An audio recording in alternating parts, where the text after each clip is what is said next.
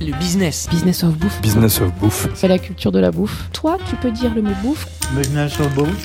Dans le business of bouffe, c'est comme ça qu'on dit ici. On assume complètement le mot bouffe ici. Je suis très content de dire bouffe. Je suis Philibert Chambre, entrepreneur et fondateur de Business of Bouffe, le podcast où on parle bouffe avec un angle business.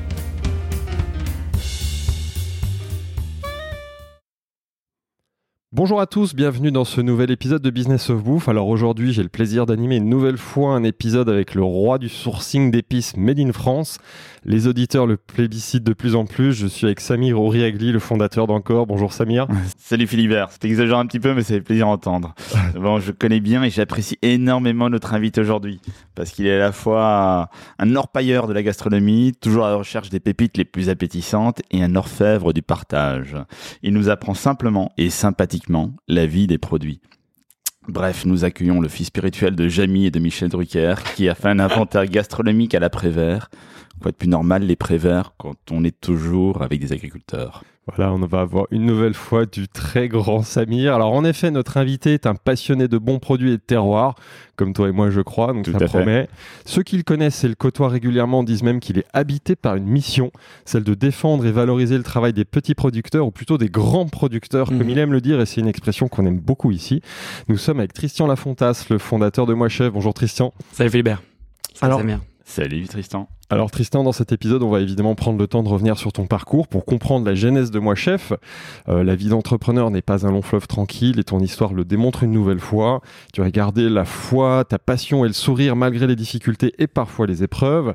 Moi Chef aura 10 ans en 2024 et pourtant ton entreprise a déjà eu plusieurs vies, on y reviendra. On s'intéressera évidemment au Moi Chef d'aujourd'hui, c'est-à-dire à ce club de passionnés de bonne bouffe qui réunit à la fois des grands chefs, leurs producteurs et des gastronomes. Le modèle économique est assez original, on y en parlera évidemment, c'est des sujets qu'on aime bien ici sur Business of Bouffe.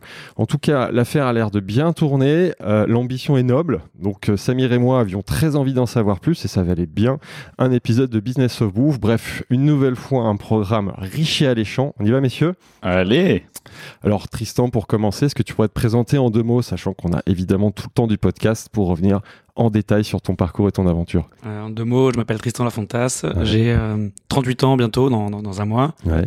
Euh, parcours de... Rien à voir au début, je suis ingénieur en informatique. Euh, Je reviendrai sur mon parcours tout à l'heure si ça t'intéresse. Ouais, on Et va ça fait, des euh, ça fait bientôt 8 ans, c'est ça, que je suis le fondateur de, de Moi Chef, qui est devenu depuis 4 ans le club Moi Chef. Super, c'est efficace comme intro, j'aime bien. Alors la petite question rituelle, pourquoi la bouffe?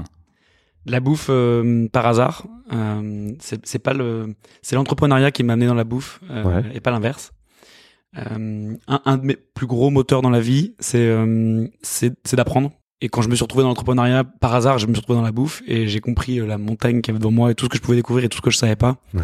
Et euh, c'est ça qui m'a excité dans ce milieu-là et qui fait que je suis encore aujourd'hui passionné par ce que je fais parce que c'est sans limite. Il y a toujours 10 000 choses à apprendre dans le monde de la bouffe. Alors on va, on va comprendre comment tu as atterri dans la bouffe avec une vie avant, comme tu commençais à le dire, dans un secteur qui n'a rien à voir. Raconte-nous rapidement ton... Alors, t'es, t'es originaire d'où? Je suis né à Orléans, j'ai vécu 17 ans là-bas. Euh, ensuite, j'ai suivi ma mère qui est partie vivre à Carcassonne pendant deux ans et je m'en suis échappé dès que possible. On salue nos amis de Carcassonne. C'est, c'est- Carcassonne, c'est, c'est, c'est sympa pour pas mal de raisons, mais pas, pas quand t'es étudiant, en tout cas, Ouais. pas, pas quand t'es lycéen. Ouais. Euh, ensuite, je suis allé à Toulouse. J'ai beaucoup vécu à Toulouse pendant 10 ans. C'est là-bas que j'ai créé Moi Chef. Et j'en suis parti de Toulouse il y a maintenant 6-7 ans, je pense, Ouais. euh, pour arriver à Paris. Maintenant, je suis, je suis Et donc ta formation, tu es un geek comme tu dis? Ouais, ouais, ouais. ma formation, c'est une histoire un peu pareille de beaucoup de beaucoup de hasard. En fait, pour euh, ma partie études est un peu bizarre, c'est-à-dire que moi, j'étais un gamin qui était bon à l'école, euh, très bon même. J'étais parmi les premiers de ma, de ma classe euh, quand j'étais en primaire, parce que j'ai pas fils d'instit ou j'en sais rien si ça a aidé, mais en tout cas.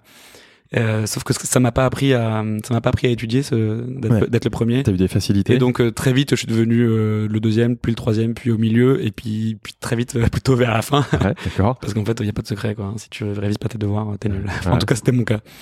Euh, et donc, euh, et donc, en- la, la fin de mes études, ça a été un peu compliqué, même très compliqué. J'ai toujours cru que j'arriverais pas au bout, mais j'ai quand même eu mon bac. Donc, je l'ai eu avec euh, 10,6 ou 0,6, je crois. Euh, ce qui fait que je me suis Ah ouais. retrouvé dans l'école à laquelle j'avais postulé sans sans y croire. Enfin, j'y croyais absolument pas. Qui était une école de Qui quoi était une école, bah, c'était un unité informatique. Parce que j'aimais bien jouer aux jeux vidéo, donc je me suis dit pourquoi pas. Donc, euh, bah, j'ai fait mon unité informatique. Là, pareil, j'étais sûr et certain que j'aurais pas mon mon DUT. Euh, pour plein de bonnes raisons. Hein. Je, fais, je fais pas le, vous savez, le mec qui disait genre, oh non, j'ai raté mon devoir de maths euh, et il avait Et 20. il a eu 18, ouais, voilà, non. Non, non, moi c'est vraiment, j'étais vraiment nul quoi. Enfin, j'étais bon dans toutes les matières sauf celle de, de mon école, donc l'informatique. Et puis il s'avère que par hasard, je me suis retrouvé à faire un stage de fin d'année en Chine Mhm. pendant deux mois. Et euh, ce, ce stage, euh, bah, c'est, une histoire un peu bizarre. J'ai rien fait pendant ces deux mois Mhm. parce qu'ils savaient pas que j'étais là pour bosser. Donc en fait, j'ai voyagé pendant deux mois. Ah. Mais il s'avère que bah je- j'ai réussi à bricoler un rapport de stage et j'ai eu la meilleure note de mon UT euh, sur ce rapport de stage, ce qui fait que ça m'a sauvé. Pareil en last minute, je sais pas quelle était ma moyenne, mais j'ai eu un 10, virgule quelque chose. Donc j'ai eu mon UT. Donc je suis rentré dans la seule école où j'avais postulé complètement par défaut et plus pour la blague qu'autre chose, qui était une école d'ingénieur. Et je me suis retrouvé en école d'ingénieur. Voilà. Donc, Et t'es devenu ingénieur. et je suis devenu ingénieur. Par, accident. complètement par accident. Par accident. Mais Complètement il y, a une- par il y y a une bonne étoile et on voit qu'à un moment, c'est le sens de l'aventure, et on y reviendra après, qui t'a qui t'a un peu sauvé. Et- Et ton, ton début de vie professionnelle, après ça, que ça ressemble à quoi? Euh, Ingénieur, du coup? Ouais, ingénieur. Donc, euh, bon, bah, tant qu'à faire, j'avais mon diplôme. Je me suis dit, je vais, quand même essayer. Ah ouais. Euh, ça combien de temps? J'ai bossé trois ans dans l'aérospatiale à Toulouse. C'est quand même- Sérieux quand même? Ouais, ouais, ouais, ouais. Enfin, C'était pas. J'ai eu ma première aventure entrepreneuriale à ce moment-là, en parallèle, euh, où quoi?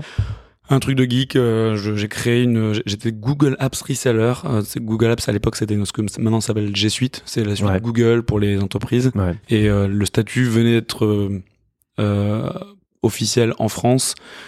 J'ai j'ai été parmi les premiers à le savoir parce qu'à l'époque j'étais blogueur sur un, un site qui s'appelait Mashable, Ouais. euh, Mashable.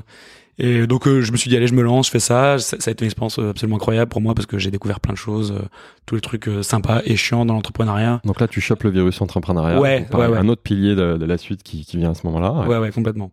Et ensuite, tes expériences professionnelles, salariées. Alors après, à côté de ça, hein. donc là, c'était un side project entrepreneurial. Et à côté Ouais, de ça, salarié. c'est ça C'est ça. Ensuite, après, je suis devenu acheteur dans l'automobile, complètement par hasard aussi. Et à la fin de ce contrat, bah, je voulais rester acheteur. Je passe Ouais. des entretiens pour être acheteur, mais dans d'autres industries. Et en passant un entretien avec quelqu'un qui bosse dans une boîte de conseil, je, à la fin de l'entretien, je, je me dis, oh putain, en fait, c'est son job à lui que je veux faire. Là, c'est vraiment du, du business development euh, et du management d'équipe, alors que j'avais jamais managé. Ouais. Euh, donc là, c'est c'est difficile. Je vais- Alten, hein, c'est ça? Ouais, c'est ça, Alten, ouais. Mm. Ouais. euh, donc j'arrive, je suis ingénieur d'affaires dans cette boîte. Euh, très vite, je passe responsable d'agence au bout de- de- d'un an et demi. Euh, ça marche bien, ça marche très bien. Euh, je, je, je suis plutôt bon dans ce que je fais, euh, mais très vite je m'ennuie. Et surtout, il y a un déclic pour moi un jour, c'est je, je regarde ma, ma patronne, son job, est-ce que j'ai envie d'avoir le sien Ouais. Et en fait, la réponse est non. C'est là que le déclic arrive et que, Ouais. et que pareil, il est, il est euh, un peu, il est fortuit, complètement fortuit. Euh, Il y a un ancien. Alors c'est une marrance parce que c'est une- histoire que j'ai quasiment jamais racontée. Ah bah, on est là pour ça. Euh, et, et si je l'ai jamais raconté, euh, c'est pas par euh, par omission, c'est pas pas par mensonge, c'est parce que souvent on me demande en soirée euh, comment t'as créé moi chef et euh, la vraie réponse elle est longue. Ouais, bah, Vous allez l'avoir. Ouais, on va l'avoir. Donc euh, je fais, je souvent une version beaucoup plus édulcorée parce que la personne en face n'a pas forcément entendre envie d'entendre une réponse qui dure un quart d'heure. C'est l'intérêt du podcast. Donc la vraie la vraie histoire de, de la naissance du de moi chef, qui avant d'être un club, c'est euh, Faisal, un ancien euh, collègue de la boîte où j'étais, qui lui avait démissionné euh, bien avant que moi je parte et qui lui euh, bah, décide de créer une boîte. Lui veut créer une boîte. Il est libanais et il a une idée qui est très smart à l'époque. Faut, faut imaginer que c'est une époque où euh, Uber Eats, Deliveroo, Et l'époque, c'était en 2013, 2013, 2014 2013, Ouais, c'est ouais. ça. Donc il y a 10 ans. Voilà, donc là, Deliveroo, Uber Eats, tout ça, ça n'existe pas. Ouais. On sait même pas ce que c'est.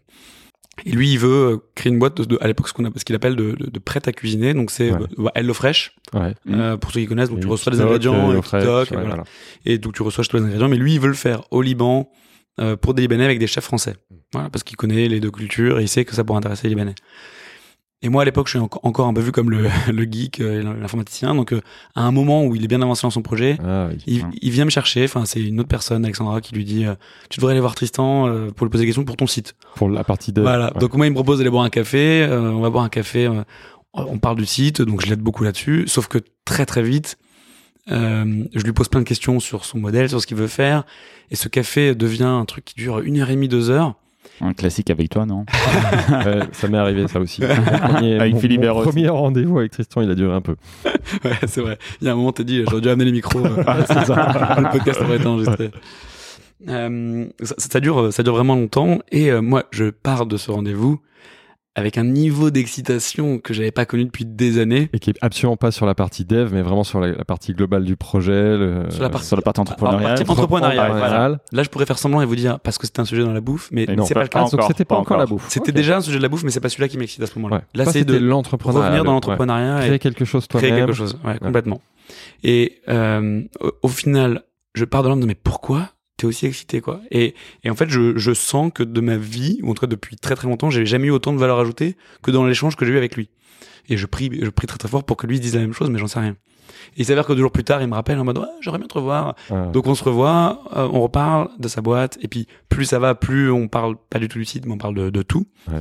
Et puis à un moment, euh, sa nouvelle copine euh, à l'époque, mais qui, qui est devenue sa femme et la mère de, son- de ses enfants, Maya, un soir, elle lui dit euh, bon, enfin vous arrêtez de faire semblant tous les deux, euh, vous vous, vous associez quoi, euh, c'est bon quoi, faut y aller. Ouais.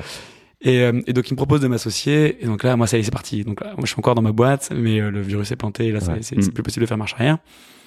Et vu que mon moteur c'est d'apprendre, là là je suis au, je suis au top du top parce que Ouais. j'apprends tout sur tout et notamment sur la bouffe parce que je je suis obligé de me poser plein de questions sur la bouffe, sur comment est-ce qu'on va créer ce truc là. Donc, c'est ta première approche avec. euh, l- Enfin, oui, avec la bouffe. Ouais, ouais, Avec le complètement. food de manière générale. Ouais, ouais, ouais, complètement. En- C'est encore très superficiel à ce stade-là. Euh, à ce stade, je suis beaucoup plus en train de réaliser tout ce que je ne connais pas sur l'entrepreneuriat. Ouais. Donc là, je, je lis tout ce que je peux sur, euh, Sur l'entrepreneuriat et notamment sur une méthodologie à l'époque qui était assez nouvelle qui s'appelait le, le Lean Startup. Ouais, bien sûr. dont je deviendrai plus tard euh, prof euh, et, Ouais. et même conférencier sur, sur ce truc-là, parce que moi j'ai eu la chance de l'apprendre et de le mettre en avant en même temps. Ouais. Mais donc là, là, moi je suis dans une phase En de un mot pour nos euh, auditeurs, le Lean Startup, tu peux. C'est une méthodologie de création de start-up dont l'idée c'est euh, tu, tu, tu, tu crées quelque chose tout de suite. T'as une Ouais. idée, tu, il faut que tu la testes dans une semaine. Même Mm. si c'est pas parfait, il faut aller tester le marché Ouais, et puis tu, tu, tu, tu es agile, tu évolues. C'est ça, Ouais. c'est build, measure, learn. Donc Ouais, tu construis, alors, tu mesures, tu apprends et tu recommences. Et c'est Et, euh, et, et- et parce que l'erreur que tout le monde fait, c'est euh, j'ai une idée et puis en fait euh, tu fais un site génial et puis après tu te dis mais attends mais mon site il faut que je fasse de- des relations presse, il faut que je fasse ça, il faut que je fasse ci et tu mets minimum un Ouais. an avant Tu de lancer sors ton Toute la réflexion en Tu amont. sors un truc parfait mais trop tard. C'est souvent trop déconnecté de- du marché de la réalité. Ouais, donc vaut mieux, c'est un truc qu'on partage souvent sur Business of Ouf, le se lancer le plus vite possible pour aller tester son marché. Hmm. Le projet à ce moment-là, c'est toujours un projet donc euh, des chefs français pour le Liban ou il a un peu évolué avec c'est ton toujours ça au Ouais. début avec un nom euh, euh, Tic Tac Toc. C'était le nom du projet. C'était pas le mien, c'était Site. D'accord.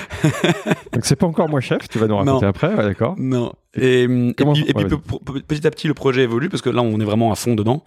Euh, il évolue pour se recentrer sur la France. On se rend compte que ce sera beaucoup plus simple de le faire sur la France. Donc, on se dit, Marché français, donc Ouais. des chefs français, marché des français, c'est ça. Euh, bon, j'accélère un peu, mais en gros, il y a un moment où euh, lui et moi, quasiment à la même heure, sans qu'on soit concerté, on le savait pas, on voyait le, nos, nos coachs euh, respectifs euh, sur ces projets-là. Moi, c'était juste un ami, mais qui était très fort sur l'entrepreneuriat et qui m'aidait. Et puis lui, c'était son, je crois, c'était son coach Pôle Emploi. Ouais. Et euh, et puis on s'écrivait tout le temps, toutes les heures quasiment. Et, euh, et là, pendant deux jours, on se donne pas de nouvelles l'un et l'autre. On se dit, tiens, enfin, tous les deux, on trouvait ça bizarre, mais en fait, c'est qu'on a vécu le même truc au même moment. C'est nos coachs qui nous ont dit, ton projet, il a chié. c'est nul. C'est super nul. Vous allez vous planter. euh, Vous allez pas- passer votre temps dans la chambre froide à, à- couper des carottes et machin. Ouais. Vous allez avoir plein d'employés, mais ça va être compliqué. Les marges sont faibles, machin.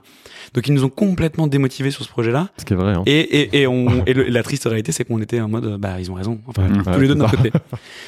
Et donc, euh, on finit par se voir, on, puis on se dit les choses. Enfin, on est presque, on rigole presque de l'absurdité de cette situation où tous les deux en même temps, on a ce déclic.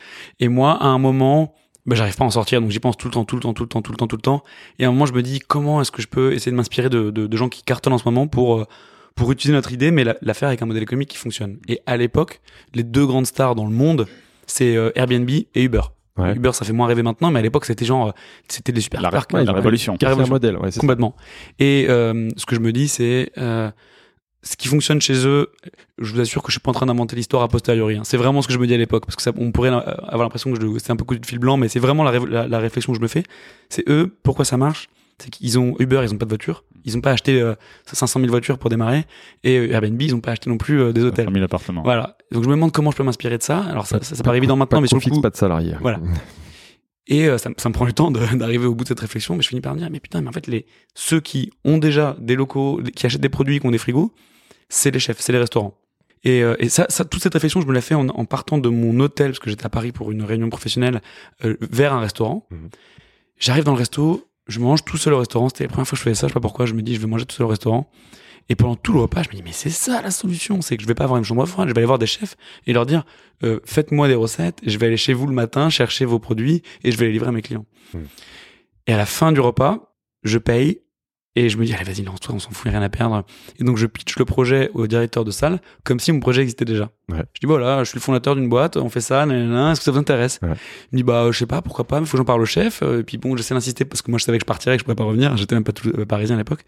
Et, euh, parce que là, le restaurant était à Paris. Et il, il appelle son chef, le chef vient, il lui en parle, puis le chef, ouais, ok, bah ouais, ouais, bah on peut démarrer demain. D'accord.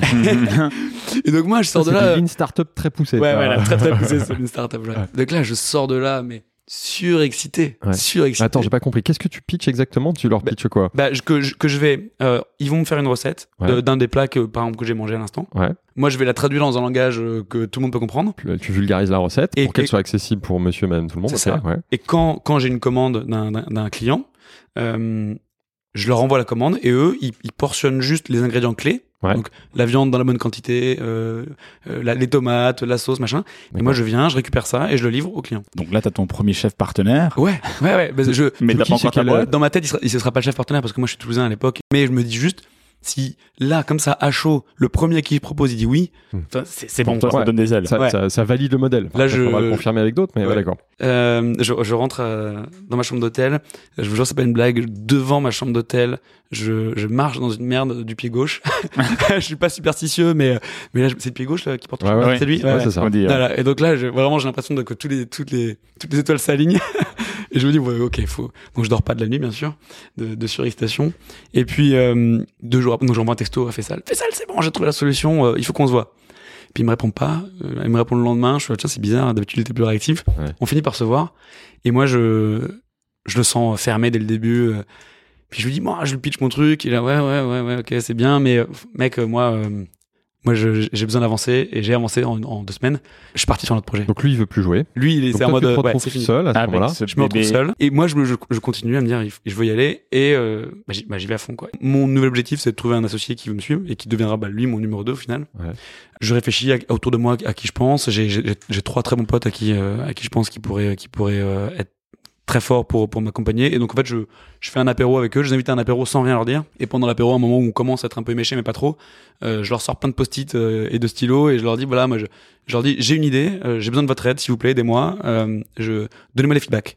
Ouais. Et donc, je leur pitch mon truc, et puis je leur demande, j'avais prévu plein d'exercices, donc ils notaient sur des, des post-it et tout, ils ont tous, tous joué le jeu. Mais ce qu'ils savaient pas, c'est qu'à ce moment-là, moi, j'étais en, en train de aussi les tester pour, euh, De choisir, Ouais. c'est une sorte de tournée manège, Ouais, rien avec tes potes.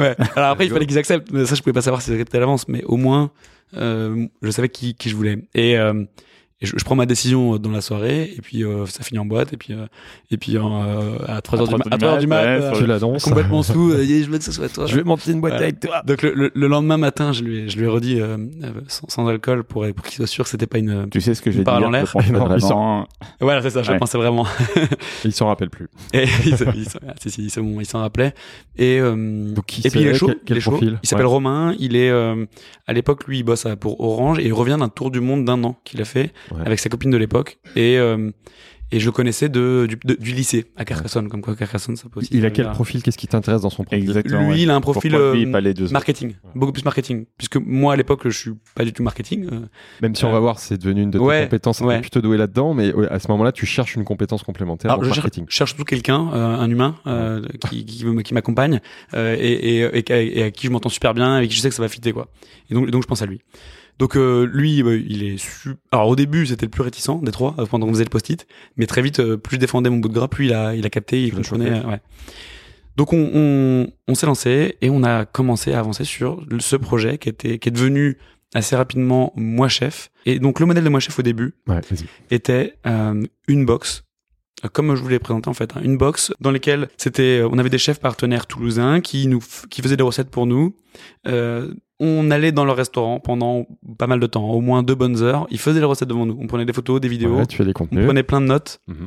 et euh, on traduisait ça dans un langage hyper euh, intelligible Ouais. euh, que tout le monde pouvait comprendre. On disait, Accessible, on ouais. disait pas salé l'eau à 10%, euh, ce qui moi m'avait marqué au début. Je me disais mais qui, qui dit ça quoi? Donc, donc là, tu vulgarises les je recettes. vulgarise. Moi, moi, je suis nul. Et tu crées des contenus pour euh, Ouais. euh, faire l'acquisition de tes clients. Tu, tu, tu utilises quel support? C'est donc c'est un site, Un site, réseaux euh, sociaux, c'est quoi à l'époque? Un, site web et Facebook à l'époque. Hein. Facebook, ouais. Facebook avant Instagram. ouais. Non, non. Facebook, ouais, putain. je Et puis c'est je local. tu, tu, tu cherches une, une audience locale autour de Toulouse ou nationale? Tu Toulouse, que Toulouse parce qu'on sait nous qui livrons. Alors au début, on tombe dans tous les clichés, on fait une livraison zéro CO2, euh, donc c'est nous qui livrons en vélo. Tu vois, des trucs que t'as envie de faire parce que tu y crois, mais tu, Ouais, tu, tu finis par réaliser que ça marche Il y a déjà de l'engagement, donc ça c'est intéressant. On y reviendra évidemment Ouais, après. ouais, donc là je livrais avec mon, j'avais un fixie, j'étais le, cliché du hipster avec ma barbe et mon fixie. mais ouais, ouais. Déjà la barbe à l'époque. J'avais j'avais la barbe plus longue, plus longue. ouais. Et, euh, et donc voilà, on, dé- on démarre. Moi, je suis nul en, en cuisine, donc euh, je suis très bon pour vérifier que tout le monde va pouvoir réussir à refaire la recette. Ouais. Donc tant que je Ouais, comprends pas crash test, un à bon 100%, traiteur. ouais, je suis un crash test de malade. Et donc je, Si on, on fait toutes les recettes et on avance.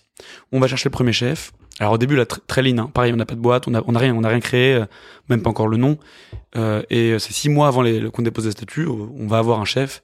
On lui demande, on le pitch lui pareil. Bon, je, remets, je refais le même truc. On lui pitch l'idée. Mhm. Et puis pareil, il dit, euh, ok, on, la semaine prochaine. Sauf que là, on est, on, bah, on est chaud, donc on dit, ok. Et on a une semaine pour faire notre première box. Donc on fait la première box, on teste de la vendre à deux trois potes qui avaient dit, euh, qui avaient dit qu'ils étaient intéressés. La première première claque, c'est euh, surtout les gens qui disent euh, ah c'est trop bien votre idée, j'adore, moi je suis trop, trop client de ce truc-là. Tu te rends compte qu'en fait, euh, une fois que tu que tu leur mets les trucs dans la main, euh, genre vas-y donne-moi de l'argent contre ce truc-là, voilà. parce que tu m'as dit que tu serais tu intéressé. serais. Prêt à payer. En fait, pas tant que ça. voilà. Parce que t'as as le cas de figure de euh, ah mais moi je suis vegan en fait. Ah oui ok d'accord bon moi. Ah, donc lui il veut une recette particulière. Donc lui, il veut- voilà. ou euh, ouais mais nous on est, tu sais, on, on est jeunes parents, c'est compliqué, on cuisine plus. ah merde, tu, vois, tu me l'as pas dit quand on avait parlé du projet. Mm. Et en fait, c'est ça l'intérêt d'une startup, c'est que plus tu mets les les gens face à vraiment le, au truc, genre la, la vraie tiens, condition. ouais. donne-moi de l'argent contre mon service ou mon produit, plus tu te rends compte des, des potentielles frictions Ça, qui, ça- qui pourraient. y C'est un sujet intéressant. Souvent, les entrepreneurs demandent du conseil, mais le conseil, en général, il faut faire attention parce que les gens, déjà, d'une, souvent te disent ce que tu veux entendre. Ils sont pas confrontés au produit. Ils disent oui, dans l'idée, c'est. Mais le, le meilleur test, c'est en effet d'avoir le vrai produit. C'est Ah là ouais. où tu vois les irritants, les limites, et tu te rends compte, par exemple, dans ton cas, qu'il y en a finalement beaucoup plus que ce qu'on peut imaginer ou aborder dans une conversation. Mais malgré tout, Ouais. je trouve mes premiers euh, clients qui sont des amis, euh, Vincent et Lydia, qui testent le la toute première box ever, moi chef. Et voilà, on a, on a le premier retour. Euh, par exemple, euh, ne pas mettre un jus de boudin dans un récipient qui ferme mal, par exemple. Ah ouais, Premier apprentissage. Ouais. Et, et puis bah, plein de feedback comme ça, plein de feedback. Et donc là on avance et c'est parti. Donc là on va chercher un nouveau chef, un nouveau chef, un nouveau chef. Et, et alors ça c'est pour les chefs justement. Comment est-ce que tu fais de l'acquisition client? Quels sont les Euh, moyens Très bonne question. Euh, bah, Facebook à fond. Et puis enfin non mais là on fait tout, on fait tout. On, on fait du flyer dans la rue, on va à des événements bouffe, on en parle beaucoup, on euh, on a de la presse. En fait, euh, il faut imaginer qu'à l'époque, alors on, a, on est rentré dans un accélérateur qui était le un des plus réputés de Toulouse à l'époque, Equito. Mhm. Et il faut imaginer que Uber Eats n'existait pas, Deliveroo n'existait pas, et que moi je pitchais un truc, j'étais en mode, tu vois le modèle de Airbnb et Uber, je fais le même sur un autre segment. Ouais, tu fais Euh, le, c'est- Uber de la bouffe. C'est malin comme présentation. Euh, Ouais, Non, ça donne envie. Bah, quand j'y croyais, pitch- en plus, il y a quand on 10 pitch une boîte, Ouais. c'est le Uber, le Airbnb de. Mm, ça Ouais. fait toujours beaucoup plus rêver. Alors on le, dit, on le dit tout de suite, ce que j'avais pas du tout capté à l'époque, C'est- que moi j'étais sur un- une taille de marché extrêmement étroite, Hein, c'est vraiment ultra niche ce que je voulais faire, parce que Local, c'était ouais, local et, et des gens qui sont prêts à cuisiner deux Ouais, voilà. heures. Ouais, justement, plus c'est niche et plus c'est ciblé, plus peut-être c'est facile de s'adresser à ce public-là. Alors oui, c'est et de convertir, exactement. de prêcher. Mais, mais c'est la force et la faiblesse. C'est-à-dire que la force, c'est que je savais ouais, exactement où aller les chercher. Donc, donc j'ai trouvé au début, et donc on a eu des clients dès le début. Le- la, la faiblesse, c'est qu'il y en a peu. Et Et, pas très, et vite, on, a, on a atteint les limites. Donc, Ah, donc moi, je ouais. pitchais ça, et donc ce qui fait que j'ai très vite eu de la presse euh, locale, mais euh, qui a, qui a très bien marché. Et puis, on a fait un, un très très gros coup de com euh, à l'époque. Donc, il faut imaginer, pareil, Uber. Mais ah, je parle pas de Uber Eats, je parle de Uber, la- le ride sharing vraiment Ouais. euh, n'existe existait à ce moment-là uniquement à Paris. Et, et ça venait d'arriver à Paris, c'était pas du tout euh, partout en France. Et euh, je rencontre la personne qui est en charge de développement, du développement de Uber à Toulouse. Ils sont pas encore à Toulouse. Et on parle, ça match bien. Et elle, pour lancer Uber à Toulouse, elle se dit, il faut que je m'associe à une start-up cool euh, toulousaine. Et donc c'est nous. Euh, au moment où on, où on se met d'accord, on n'avait toujours pas créé les statuts de la boîte. C'est c'est vous Ouais. dire à quel point euh, c'était. euh, il fallait que j'en- j'enrobe un peu le truc. et et le, le deal qu'on fait avec Uber a été incroyable. C'est-à-dire pendant euh, un week-end entier, quand tu lançais l'application Uber euh, sur ton téléphone, t'avais un énorme euh, écran qui apparaissait en disant. Uber Ouais. slash euh, moi chef, Ouais. gros week-end. Et si tu choisissais moi chef, t'avais la ça. carte qui apparaissait de Toulouse très élargie. Ouais. Et si t'étais le premier à trouver la voiture moi chef, tu, tu la commandais et donc c'était Tristan et Romain dans la voiture Qui venaient te livrer. et t'offrir euh, génial, ça. un- une box moi chef. Et ce, qui était beau c'est que ça ça a été gratuit pour nous. Eux ils l'ont envoyé à une énorme newsletter qu'ils avaient euh, euh, locale. Mhm. Euh, le panier ça a été offert par le restaurateur. Mhm. La voiture c'était une voiture électrique parce qu'on était dans un truc écolo bah, enfin, auquel j'adhère toujours aujourd'hui mais là on voulait livrer écolo donc c'est une voiture qui nous a été prêtée par Renault une belle Zoé. Ouais, Euh, donc au final tout ça ça nous a coûté 80 euros juste pour acheter un sticker moi chef qu'on a mis sur la Zoé. ouais. Et, et ça, ça a eu une répercussion de dingue parce que bah, déjà localement tout le monde en parlait. Ouais. Ça nous a mis aussi visuellement, les gens étaient en mode waouh, c'est ceux qui bossent avec Uber, c'est classe. Donc là, t'as un boom sur les commandes. Boum sur les commandes. Et puis pour terminer ce, ce, gros coup, euh, à l'époque il y avait euh, euh, un journaliste de du, du de Venture Beats, Mhm. euh, un gros, un énorme site américain qui fait qui faisait un trafic énorme, qui était à Toulouse. Et je l'appelle pour lui annoncer ce truc-là en lui disant, tu sais. Peut-être qu'ils sont en train de tester la livraison de bouffe à domicile. Donc le Uber, Le Eats, qui n'existait pas à l'époque. Ils, ven- venaient de faire un tout test, un tout premier test à, Bar- à Barcelone. Et, et donc ah ouais, angle parfait. Et donc lui, il, il écrit un article sur VentureBeats. Mhm. Ça c'est juste très bon pour l'ego. Mais euh, La cible, elle est aux États-Unis. ouais, c'est Ouais, voilà. qu'américain. Mais juste quand tu Oui, en, pour toi, en France, quand en France, ouais, tu dis sûr. sur Facebook, on a été sur la Ouais. une de VentureBeats, tu fais un screenshot, machin. Ça, ça, ça donne vachement de crédibilité. Et en fait, la machine s'emballe avec ce genre de choses, et après, les gens en parlent de plus en plus. Donc, euh, voilà, ça, ça a été un très très gros coup qui nous a permis de nous faire parler, euh, faire parler de nous à, à Toulouse. Qu'est-ce qui marche, qu'est-ce qui marche pas à ce moment-là? Ce qui marche, c'est euh, euh, sur le papier, ça marche. C'est-à-dire Ouais. qu'en termes de notoriété, ça marche. Les gens adhèrent, tout le monde te dit que ça va marcher. En Euh, termes en termes business, d'acquisition, euh, ouais. business, ça marche pas. C'est c'est long, c'est poussif. Euh, et puis ce qui est compliqué, c'est qu'on n'est pas sur un modèle d'abonnement. Ouais. Donc il faut aller rechercher les gens qui sont déjà Tu venus. dois partir en reconquête. ouais. Donc c'est un c'est coût compliqué. d'acquisition et, Ouais. et même en repeat, t'as pas forcément une fidélité. Donc, euh, Il donc faut que ça se soit rentable assez vite et c'est pas le cas. Là, Non, tu génères pas tout. tout de suite de la. de la ah bah non non là c'est chômage, chômage les deux. euh. Et il y a la logistique, hein, parce que donc au début, je suis fait, vous, vous la gérez vous-même, mais à, à un certain stade et à un certain volume, Vous embauchez, vous délé... enfin vous déléguez. Alors on a on a deux personnes qui nous rejoignent euh, immédiatement, c'est euh, Margot et Mathilde. Ouais. Euh, Mathilde qui viendra ma fiancée plus tard. D'accord. Donc c'est Euh, que je rejoindrai. qu'elle arrive, d'accord. Ouais, toutes les deux elles arrivent au tout début. Mathilde c'est la toute première. Une semaine après il y a Margot, Margot qui bosse toujours avec nous Margot qui est toujours avec vous aussi. Ouais, ouais, ouais, ouais. Et elles arrivent sur quel type de mission, sur quel type de poste, enfin, quelle est leur Euh, contribution à moi chef à ce moment-là? Margot, elle fait un stage, euh, on sait pas trop pourquoi, mais on est content d'avoir une stagiaire en papier. et euh, Bon, Et elle elle fait- elle fait- 10 elle- elle fait de la com, Vous avez trouvé quelque chose. Euh, mais enfin, mais Margot, c'est, enfin, je- si elle est toujours aujourd'hui, vous vous doutez qu'elle est exceptionnelle Ouais, et que je, suis extrêmement content de, de, de ce qu'elle fait et de la relation qu'on a créée tous les deux. Ouais. Euh, et Mathilde nous aide plus sur la partie communication et écriture. Ouais, c'est Euh, ça, ouais. l'écrit, c'est la plume. À distance, c'est la plume. C'est Ouais, la c'est ça. Bah, raconte-nous co- comment évolue le, le modèle Alors, et le- comment ouais. tu vas vers Je vais accélérer un peu là-dessus. Ouais. Euh, première euh, réalisation, c'est euh, les chefs sont pas très bons pour faire ce qu'on leur demande de faire. Eux, ils sont très bons pour servir un plat en direct ou voire même pour faire du Deliveroo. Mhm. C'est-à-dire que parce que c'est la même chose pour que, eux, c'est que, que le plat soit si fini, quoi. Ouais, c'est Voilà. ça, plat fini. Euh, on va prendre l'exemple d'un burger parce que c'est très très simple. Euh, un burger servi sur une assiette ou mis dans un emballage, c'est à peu près le même travail. Mm. Nous, on demandait euh, le burger, tu prends euh, le pain d'un côté, euh, Ouais. le, le steak de l'autre, et bon, Tu mets sous vide. Voilà. et- conditionné, il faut que ça- ce soit. ça, c'est beaucoup plus de Ouais. boulot C'est un autre métier. Ouais, enfin, c'est un autre métier. C'est- Ça existe d'autres autre euh, chaîne de- euh, Donc, euh, ils font ça avec nous au début et ils ont tout joué le jeu et franchement je les remercie Franck, euh, Simon, enfin tous les chefs toulousains qui ont bossé avec nous, ils ont Mhm. ils ont été géniaux. Mais très vite je me rends compte que ça va être notre premier palier et le premier mur qu'on risque de d'avoir, enfin de, de- dans lequel on risque de rentrer. Ouais. Donc on décide de revenir en arrière sur le modèle initial avec Faisal, qui est d'avoir une chambre froide. Alors vu qu'on n'arrive pas à se détacher de cette idée de ça reste le produit du chef, en fait on fait un truc complètement tordu où quand on a la commande on va chercher les produits dans le restaurant du chef et après on les amène dans la chambre froide et c'est là- là-bas quelqu'un, un laboratoire, qui va euh, portionner et mettre sous vide. Ouais, donc là, Très- on revient sur des coûts Ouais, euh, importants. Ouais. Et là, il n'y a pas d'achat de produits. Donc, enfin, je veux dire, tu, tu, c'est toujours les chefs qui achètent les produits. Oui, oui, oui, oui. Mais bon, Euh, mais bon, c'est vous, vous, viable. vous Ouais, récupérez. Toi, t'achètes les produits au chef, donc déjà, qui lui les a déjà achetés, donc il Oui. la marge, et en plus, tu dois payer quelqu'un qui ça, les ouais, transforme. c'est- Donc, ouais. Ouais. c'est un peu complexe. Mais, mais bon, parce que t'es, enfin, ça paraît un peu bête pas maintenant, mais Non, sur, non, sur le non, ouais, non, mais nous, on t'as- était ancré dans notre, Il faut tester. dans hein, nos valeurs de t'es en dire, startup, donc Ouais. t'évolues, et très vite, tu dis, bah, il y a un truc qui marche pas là-dessus, il va falloir que je le fasse évoluer. c'est ça. Ce qui a privé la force de ton parcours. Oui. Et, c'est pour ça que j'ai insisté Ouais. tout à l'heure sur le Lean Startup, c'est que tu as à chaque fois évolué assez vite pour aller vers du, Ouais. du progrès et de l'amélioration. Vas-y, je te laisse continuer. Ensuite, euh, on se dit, euh, en fait, non, euh, ça, ça sert à rien d'a- d'aller chercher les produits chez le chef alors qu'on pourrait les acheter en direct. Euh, et c'est les chefs qui nous disent ça, hein, genre. ouais. Bien sûr. Donc, euh, on fait ça, euh, on continue. Ça marche, hein, ça marchote, on gagne assez d'argent pour pouvoir payer euh, les stagiaires ou les quelques freelances qui bossent avec nous, même s'ils sont tous payés au lance-pierre. Mais Mais toi, tu te payes pas. je me paye pas du tout, du tout. Moi, je suis au chômage. Romain ne se paye pas non plus, il est au chômage aussi. Et, euh, À ce moment-là, ça va encore. On est en mode, euh, c'est pas grave, ça peut grossir. Mais au bout d'un moment, Toulouse, on sent que le marché toulousain, il est, il est bloqué. Et je parle une fois de plus comme un vieux, mais à l'époque, Chronofresh n'existait pas. ouais. Ça n'existait pas Chronofresh. Ouais. Donc on ne pouvait pas livrer partout en France. Mm. Et donc moi, la réalisation qui est, qui est très difficile, c'est de dire, euh, soit on arrête, parce que Toulouse, le, le marché est trop petit, Mm. soit on élargit le marché. National. Non, on peut pas national, on Ouais, peut pas livrer pas la partout en solution. France. Ouais. On- là, on avait, on avait un petit livreur, euh, pareil, en triporteur, sur Toulouse, à l'époque. Mm. Et la solution, c'est de dire, bah, c'est quoi le plus gros marché français en ville? C'est Paris.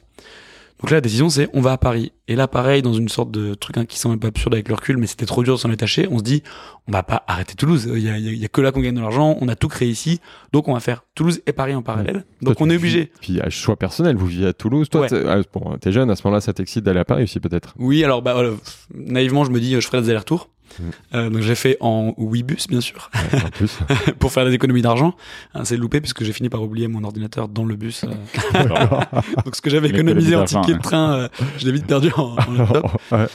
Euh, et donc je pensais faire les allers-retours. Et puis en fait très vite, euh, Mathilde qui bossait à distance Ouais. euh, pour nous, euh, elle vivait, à, elle vivait à Paris. t'es à Paris, d'accord Euh, et puis en fait on se, on se rend compte quasiment pour la première fois au bout d'un an, on a, on a tout fait à distance.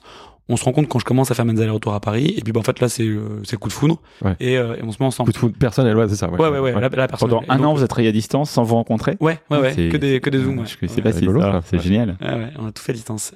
Et puis, euh, Donc ça te voilà. une motivation supplémentaire pour venir à Paris, toi. Exactement, ouais, Ouais. exactement. Alors, en fait, ce qui se passe, le, le déclencheur qui me fait venir à Paris euh, et, et, et y emménager, c'est, euh, euh, je suis avec Mathilde, qui est à ce moment-là ma collègue, et des gens que je connais, notamment Aitor Alfonso, qui est mon voisin. Enfin non, qui, qui deviendra mon voisin euh, euh, Ouais. plus tard, puisque c'était le voisin de. Sauce gribiche. Hein. Sauce Ah, Gribiche, ouais, Sauce Gribiche sur. Insta, euh, qui est chroniqueur pour le fooding. Donc je suis avec lui et puis des potes à lui, notamment Mathieu Deveau, qui à l'époque, maintenant bah, bosse pour le Mama Shelter toujours, un chef euh, pour le Mama Shelter, et avait bossé avec Jérôme Banquetel. Jérôme Banquetel, chef doublement étoilé, et il me dit, moi je le connais très bien, j'ai bossé avec lui, euh, si tu veux je te mets en relation. Et là, là je me dis, waouh, ok, euh, en effet, c'est à Paris que ça se passe quoi. Ouais. J'ai ce mec Mathieu qui me dit, euh, je peux te présenter Jérôme Banquetel quoi, deux Ouais, étoiles, c'est incroyable. On change de dimension là. Ouais, ouais, ouais. Et puis, euh, je lui dis, bah ok, bah euh, là, je, je reste à Paris pendant deux jours. Et, euh, je repars pendant cinq jours à Toulouse et je reviens encore trois jours à Paris. Quand est-ce que je viens? Enfin, quand, est-ce qu'on fait rendez-vous? Ouais. Et là, et là, je le vois, il est en mode, non, non, mais attends, c'est compliqué parce que C'est pas là. le bon moment. Et il s'avère que moi, là, là c'est le genre de truc où, sur lequel je suis très bon, c'est euh, avoir un rendez-vous. J'ai Ouais. appris ça par cœur, donc, euh, donc j'insiste, j'insiste, j'insiste, j'insiste, et j'y arrive pas. J'y arrive pas parce que non mais Tristan c'est trop chiant, les chefs c'est compliqué. Si t'es pas là tout le temps à Paris, euh, moi il va me dire non, mais il va me proposer une autre date. Mais toi tu seras pas là, je vais faire l'intermédiaire, ça va être compliqué. C'est trop chiant quoi. Et je sens que je suis arrivé au bout de ce que j'avais comme euh, comme comme ressource pour avoir ce rendez-vous, alors qu'il faut que j'ai ce rendez-vous pour arriver à Paris. Donc je regarde dans les yeux et je dis écoute Mathieu, euh, la semaine prochaine je suis parisien. C'est bon, tu, tu me le prends le rendez-vous? Ouais. Donc là il rigole, il me dit bah, non non mais je dis non non je, je déconne pas. Il me dit bah rappelle-moi la semaine prochaine, si t'es parisien je te prends le rendez-vous. Je dis ok. Donc là on, finit de boire les verres, puis je rentre euh, avec Mathilde. Donc euh, on est ensemble depuis franchement une semaine. Mhm. Et, euh, et je la regarde, je dis euh, bah tu veux bien m'héberger Bah, tu joues là. Juste une semaine, hein, juste une une semaine. hein. Ouais.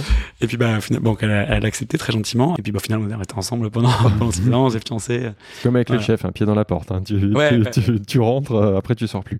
Et euh, la semaine d'après, euh, j'ai rappelé Mathieu. Ouais. Euh, J'étais parisien et j'ai eu rendez-vous avec Jérôme. Voilà. Ouais. Donc, ça- donc ça s'est fait et on a fini par faire une box avec Jérôme Banquetel. Voilà. D'accord. C'était ta première box parisienne? Non, euh, parce qu'au final, le timing, euh, on a vu autrement. Et la toute première box parisienne, c'est avec Jean-Pierre Vigato. Et puis donc là, on rentre dans une période particulière où on, fait des box en parallèle à Paris et à Toulouse. D'accord. L'enfer, c'était tellement Ouais, c'est compliqué. la logistique, hyper compliqué parce qu'on a, tu dupliques. c'est ça, on a un labo à Paris, Ouais. un labo à Toulouse, Ouais. tout est tout est dupliqué. Les On- on problèmes tient, surtout. euh, Donc là, la rentabilité, on n'y est toujours pas. hein. Désolé, c'est mon obsession. Non non mais non mais t'as raison, t'as raison.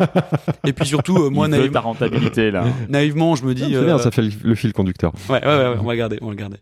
Moi, je pense naïvement que euh, on est à Paris, ça y est, euh, taille de marché dix fois plus grande, ça va exploser. Sauf qu'en fait, à Paris, euh, quand je me bats dans le métro et que je vois des énormes pubs euh, pour euh, et là, pour, bah, pour les commis à l'époque, Ouais, les commis, c'était mon concurrent direct. Ce que je dire. C'était déjà là, ils étaient déjà là, ils avaient une super émission sur Canal+, ils avaient une, une, une, une chronique de ouf par je sais plus qui, qui faisait que c'était vraiment les stars, tout le monde parlait d'eux.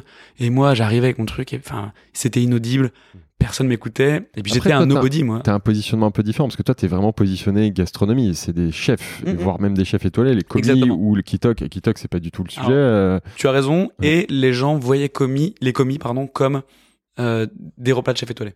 Donc dans, dans leur tête, ils voyaient ça comme ça, ou en tout cas Oui, très haut de les gamme. commis étaient déjà la version gastronomique de Ouais, TikTok. c'est euh, ça. Il y avait Illico Fresco, il y en avait plein. À un moment, il y avait un engouement là-dessus. L'avantage, c'est qu'ils créent le marché. En plus, racheté par des boîtes qui mettent des millions. euh, Mhm. Donc, ça peut créer des marchés. Toi, tu Non, récupères non, mais ça avec, un positionnement haut de gamme. Ce qu'ils faisaient, c'était très bien. Euh, on était clairement plus haut de gamme en positionnement, mais par contre, en termes d'histoire à raconter, tout de suite, les gens, ah oui, c'est les commis. Donc en fait, c'était hyper dur de se faire une place là-dedans. Donc euh, on avance, on essaye, mais bon, là, c'est c'est un, Ils peu ont, dur. ils ont des moyens que t'as pas, surtout. Ils ont des moyens que j'ai pas. Et puis à un moment, euh, première décision très très difficile euh, dans, dans, dans ma chef, c'est de dire bah stop, faut qu'on arrête euh, Toulouse en fait. Ouais.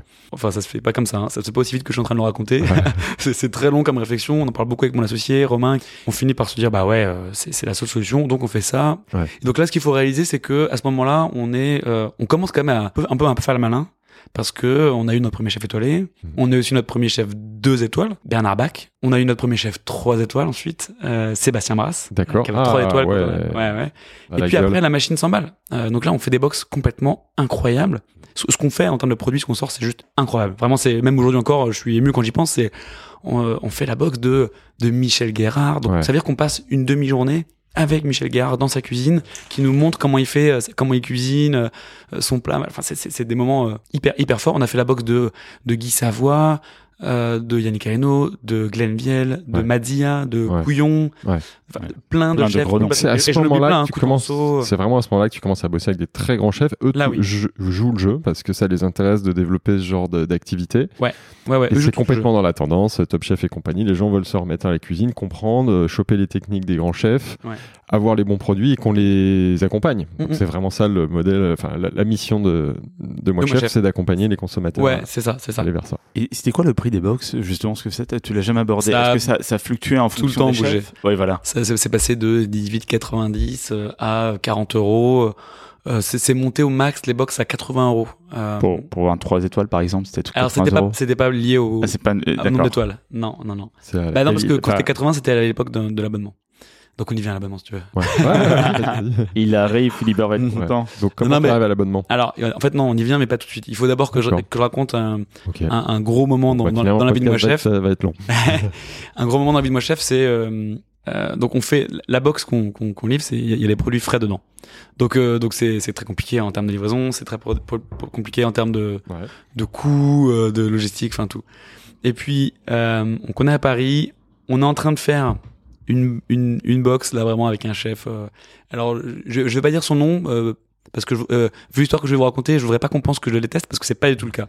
J'expliquerai 100 fois pourquoi je le teste pas, mais je vais quand même pas dire son nom. Mais un chef ultra, ultra, ultra populaire, une très grande star, euh, adoré par tout le monde. Et donc nous, c'est, on est tellement content de faire la boxe avec lui une que émission de télé. on investit, je ne répondais pas, Moi, on investit euh, dans un caméraman, ça me fait sourire maintenant de dire ça, mais à l'époque, mettre, euh, je sais pas combien c'était, à l'époque, on est mes petits, je sais pas, peut-être 500 balles dans le caméraman, mais à l'époque, c'était énorme pour moi, c'était la douleur totale parce que c'était, à ce moment-là, ce qu'il faut comprendre, c'est que euh, moi, j'ai plus au chômage, parce que le chômage est terminé, ça fait plus de deux ans. RSA. Donc là, moi, je suis au RSA. Ouais, donc c'est à peu près 500 balles. Je suis au RSA, comme je vous l'ai dit tout à l'heure, moi, je viens d'une famille très modeste, parents, institut, éducateurs spécialisés qui n'ont pas du tout d'argent à m'envoyer tous les mois, du tout. Mhm. J'ai pas de capital, j'ai pas d'immobilier, j'ai rien.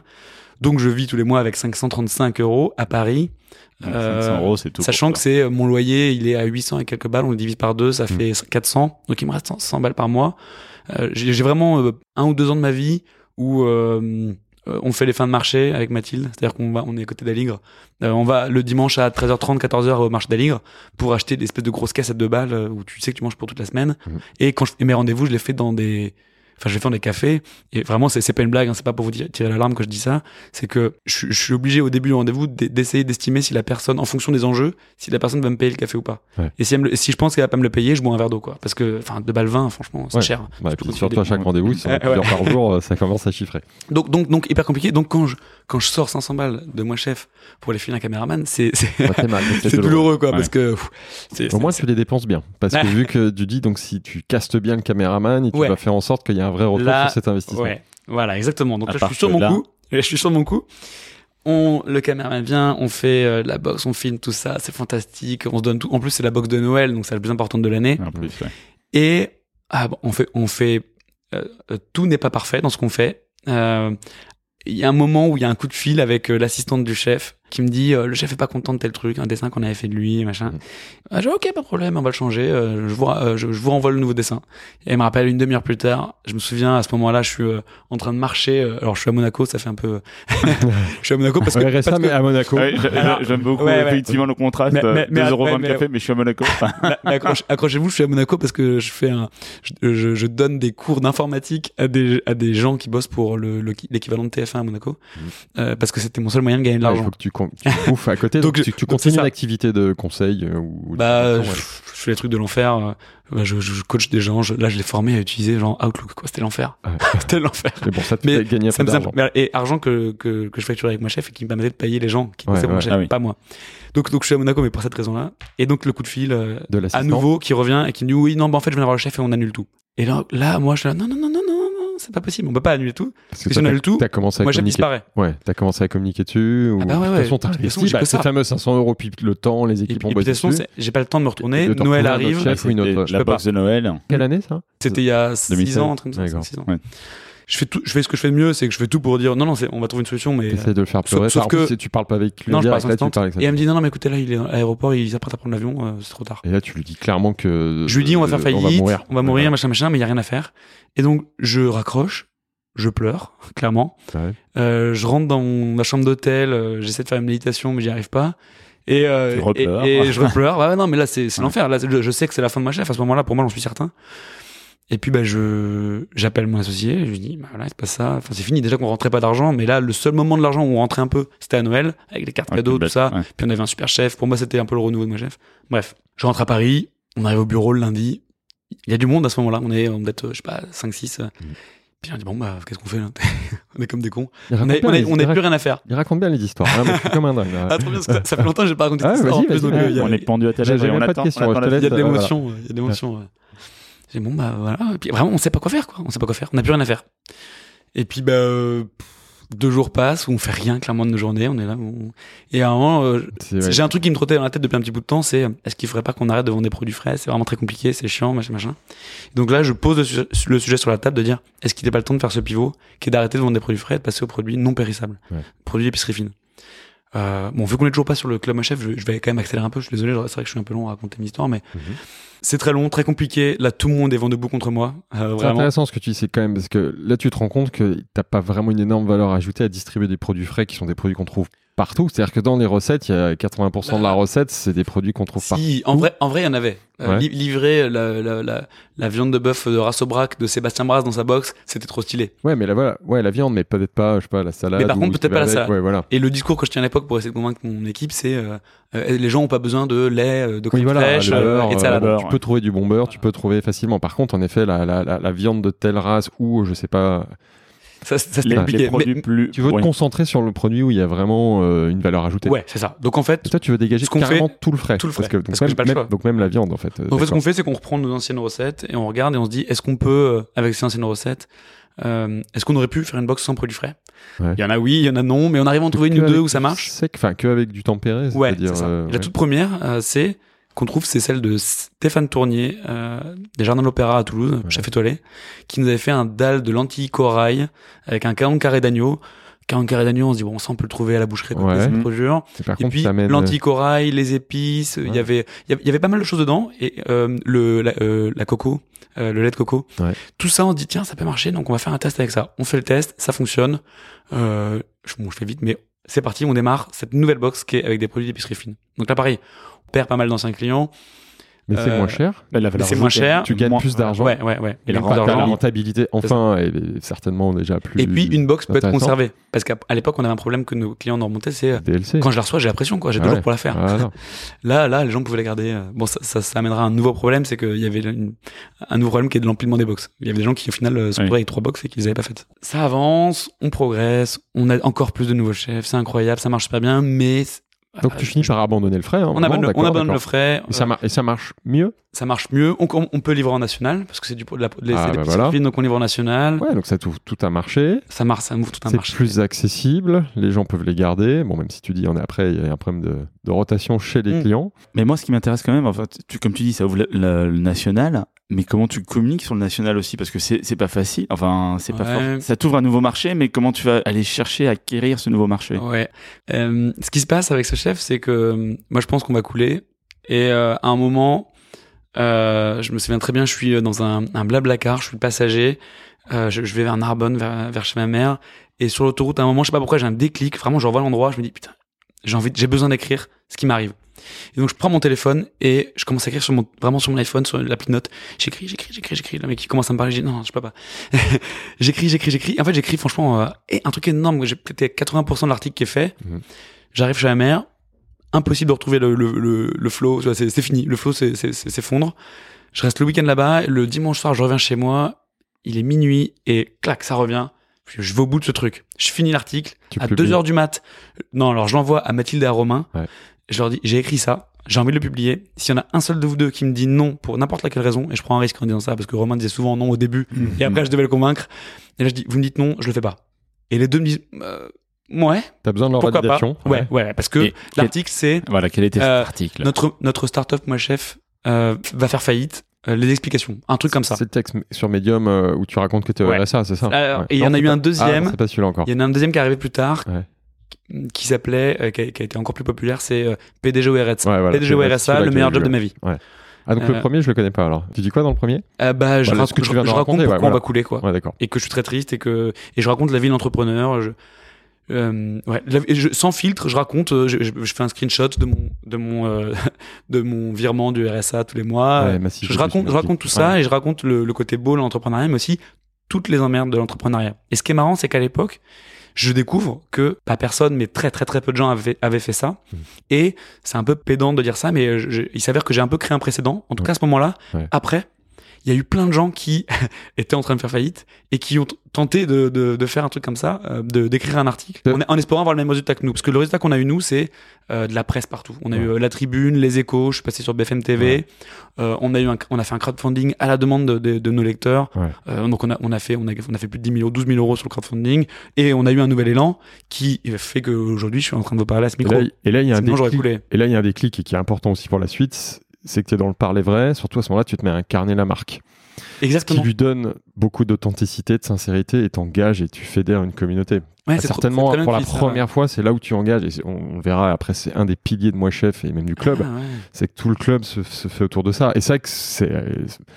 Bon, Mais t'as- raison, mais Ouais. je l'avais pas vraiment réalisé comme ça. C'est très important. D'incarner sa c'est ta- marque. Ouais, mais et c'est ta force justement. Moi, j'allais rebondir sur ce que Philibert dit. On, on le verra, où les gens qui te connaissent pas, ils vont commencer à te suivre, et ils vont se rendre compte qu'effectivement, bah, cet article, c'est vraiment la petite graine qui fait que bah, Tristan, il est ce qu'il est aujourd'hui avec sa communauté. Ouais. Tu sais, on le voit beaucoup dans Business of Bouffe, euh, ces fameuses DNVB, là, c'est une, une Mhm. Digital Native Vertical Brand. Un des critères de réussite, un des facteurs de réussite, pardon, c'est le fait qu'elle soit incarnée.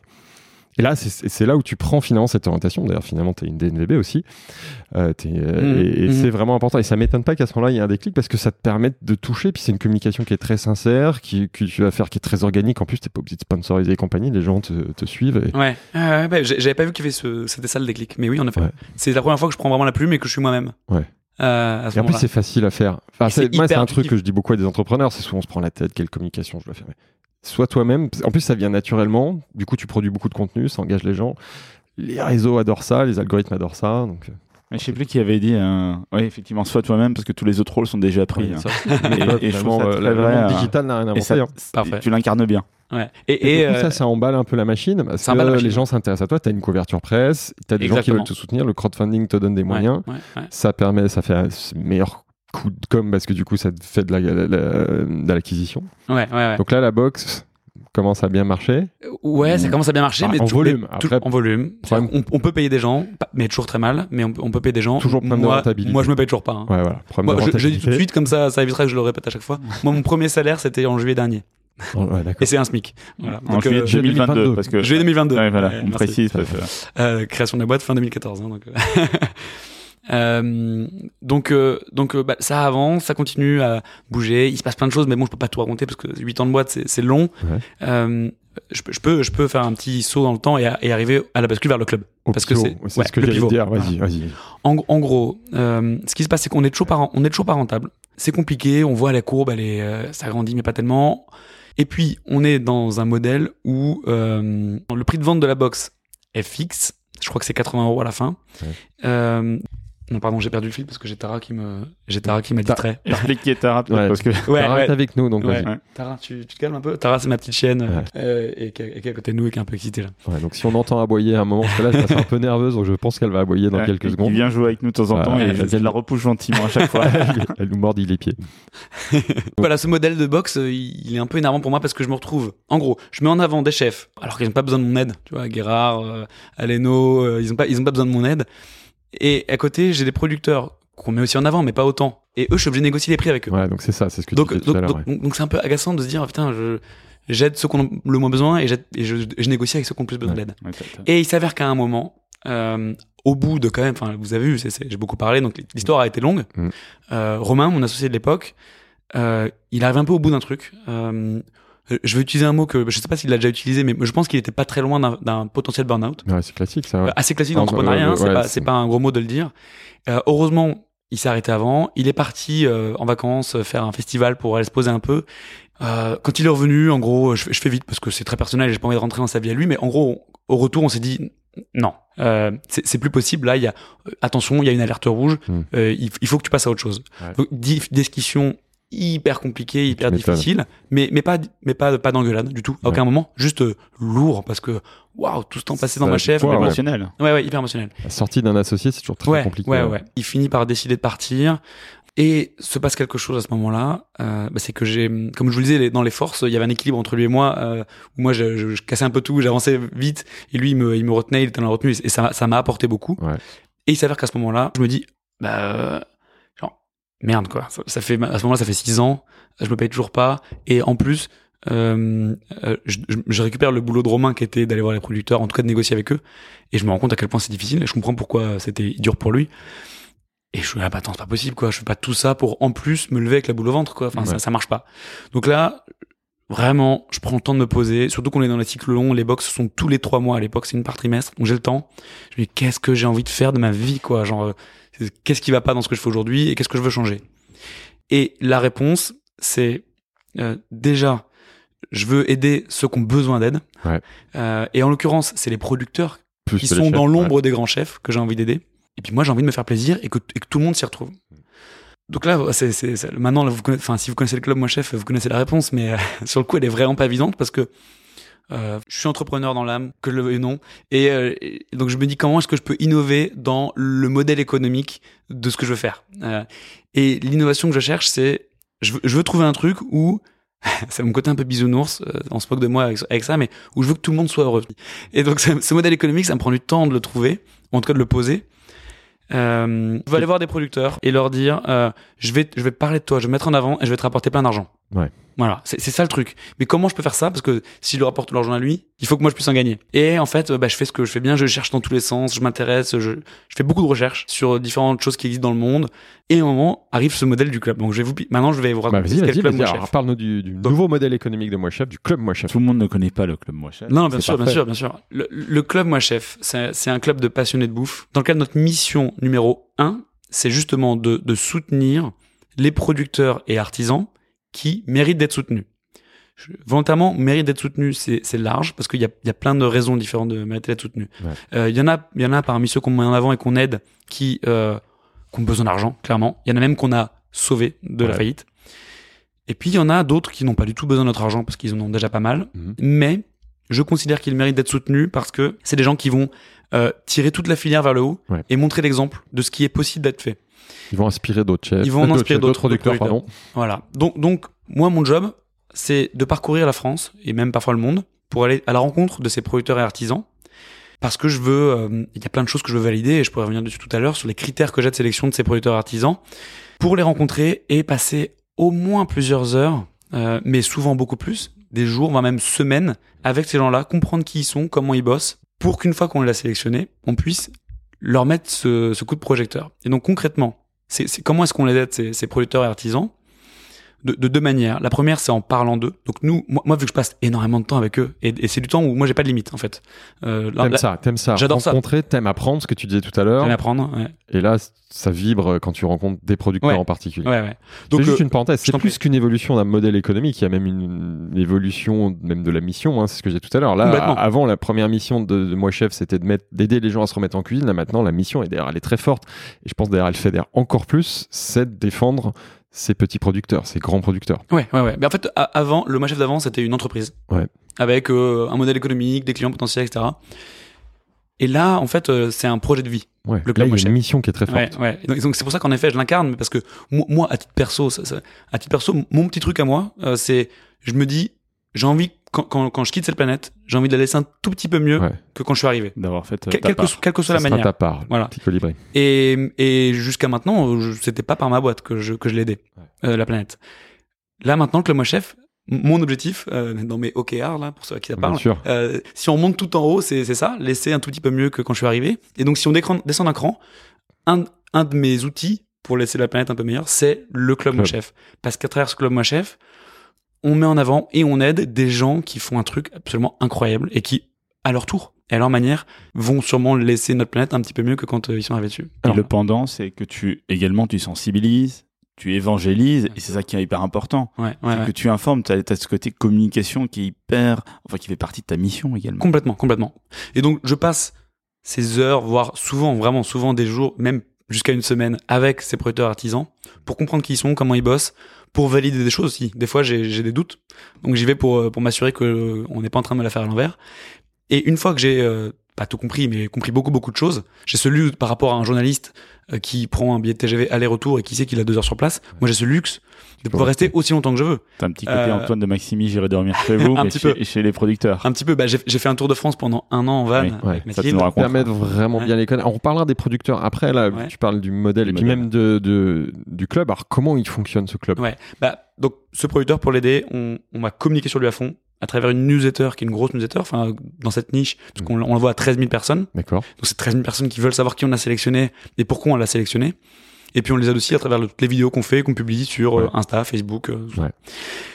euh, et TikTok, il faut le dire. Euh, ça, c'est le premier levier pour aider ces producteurs. Et puis, le deuxième, c'est en leur apportant Du business. du cash. Ouais. Bah, du cash direct. Ouais. C'est simple. C'est vraiment, c'est un, un virement. Aujourd'hui, les plus petites ventes, c'est vraiment tout petites, parce quand c'est des produits qui coûtent pas cher, c'est minimum 10 000 euros rapportés au producteur Ouais. d'un coup, en Une 15 vente, jours. Une vente, Une vente. privée, on reviendra Ouais. du- sur, enfin, même Mais maintenant sur le fonctionnement. Une vente, ça, ça, ça représente 10 000 euros de chiffre d'affaires pour un- Minimum. pour un producteur. Mais non, vraiment, j'ai pris minimum, mais là, la dernière, c'était 38 000. D'accord. Et, et on est monté à plus de 50 000. Ouais. Et donc, euh, c'est comme ça qu'on les aide. C'est-à-dire qu'on on, on fait une vente où on fait une sélection des produits euh, qu'on a envie de mettre en avant de ce producteur Mhm. ou artisan. Et les membres du club Mochef, Mhm. Euh, je vais expliquer ce qu'est un membre du club, euh, vont pouvoir, pendant une durée limitée, 15 jours, acheter des produits de ce producteur et vont pouvoir les acheter euh, au tarif pro. Donc, c'est c'est du direct producteur, mais au tarif professionnel. D'accord. Donc, un prix qu'en tant que particulier, tu peux jamais obtenir.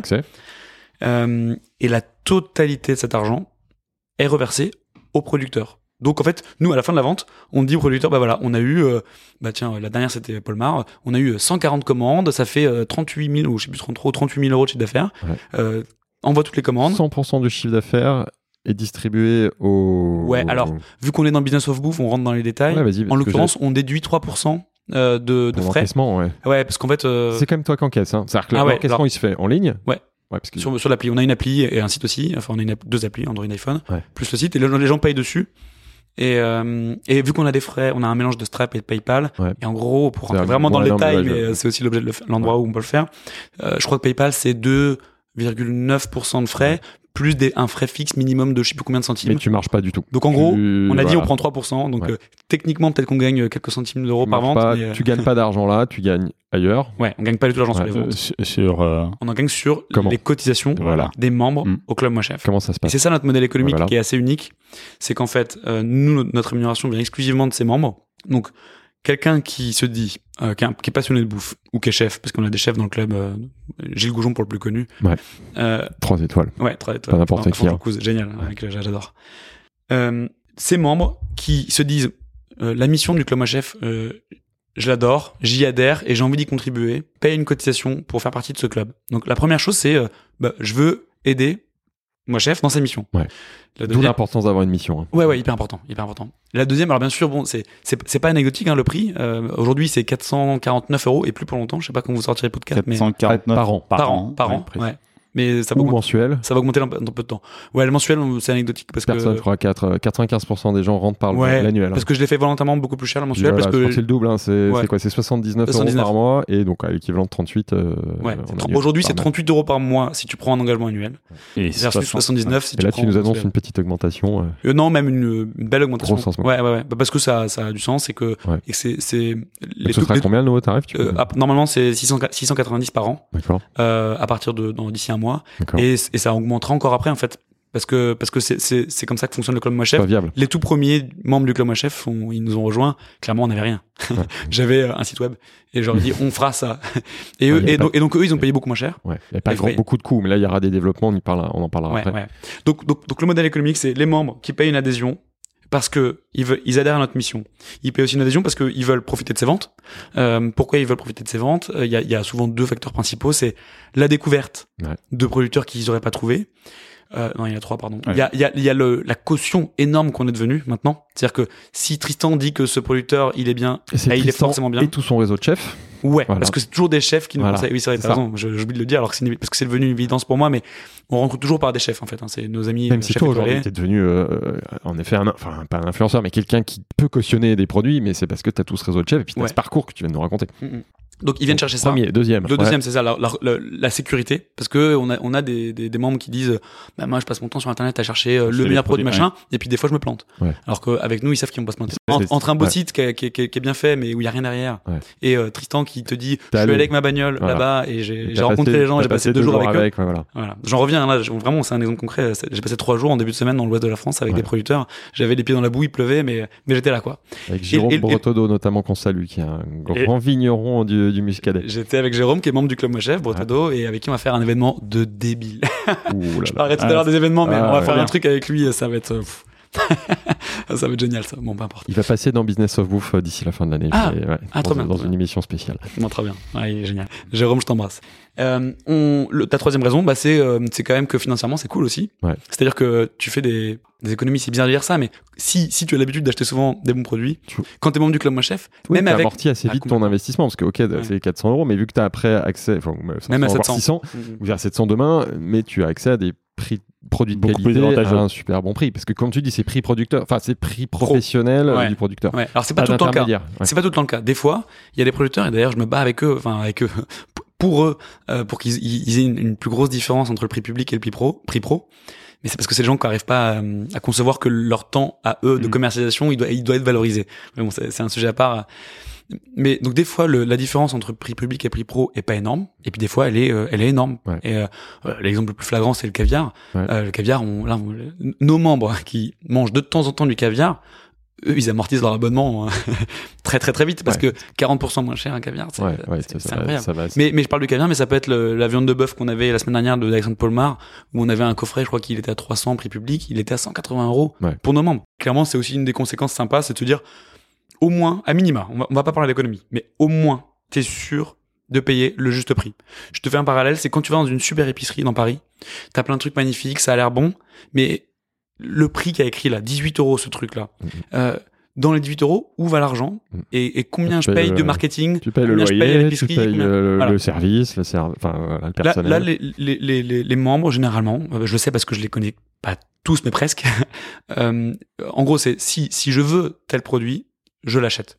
La, la dimension de prix, elle rentre plus trop en compte. C'est un C'est- ci- ou alors c'est parce que, enfin, sauf si c'est très cher. Mais C'est un circuit court, hein, donc c'est c'est intéressant parce que le partage de la valeur est beaucoup plus équilibré, il y a moins d'intermédiaires et c'est pour ça que tu es ici. Bah, Ce qui aucun. nous intéresse, c'est que c'est un modèle économique qui est très original Mm, mm. ah oui, oui, et oui. qui fonctionne. C'est pour ça que Et en fait, moi, je vois deux autres avantages à être membre. Ouais.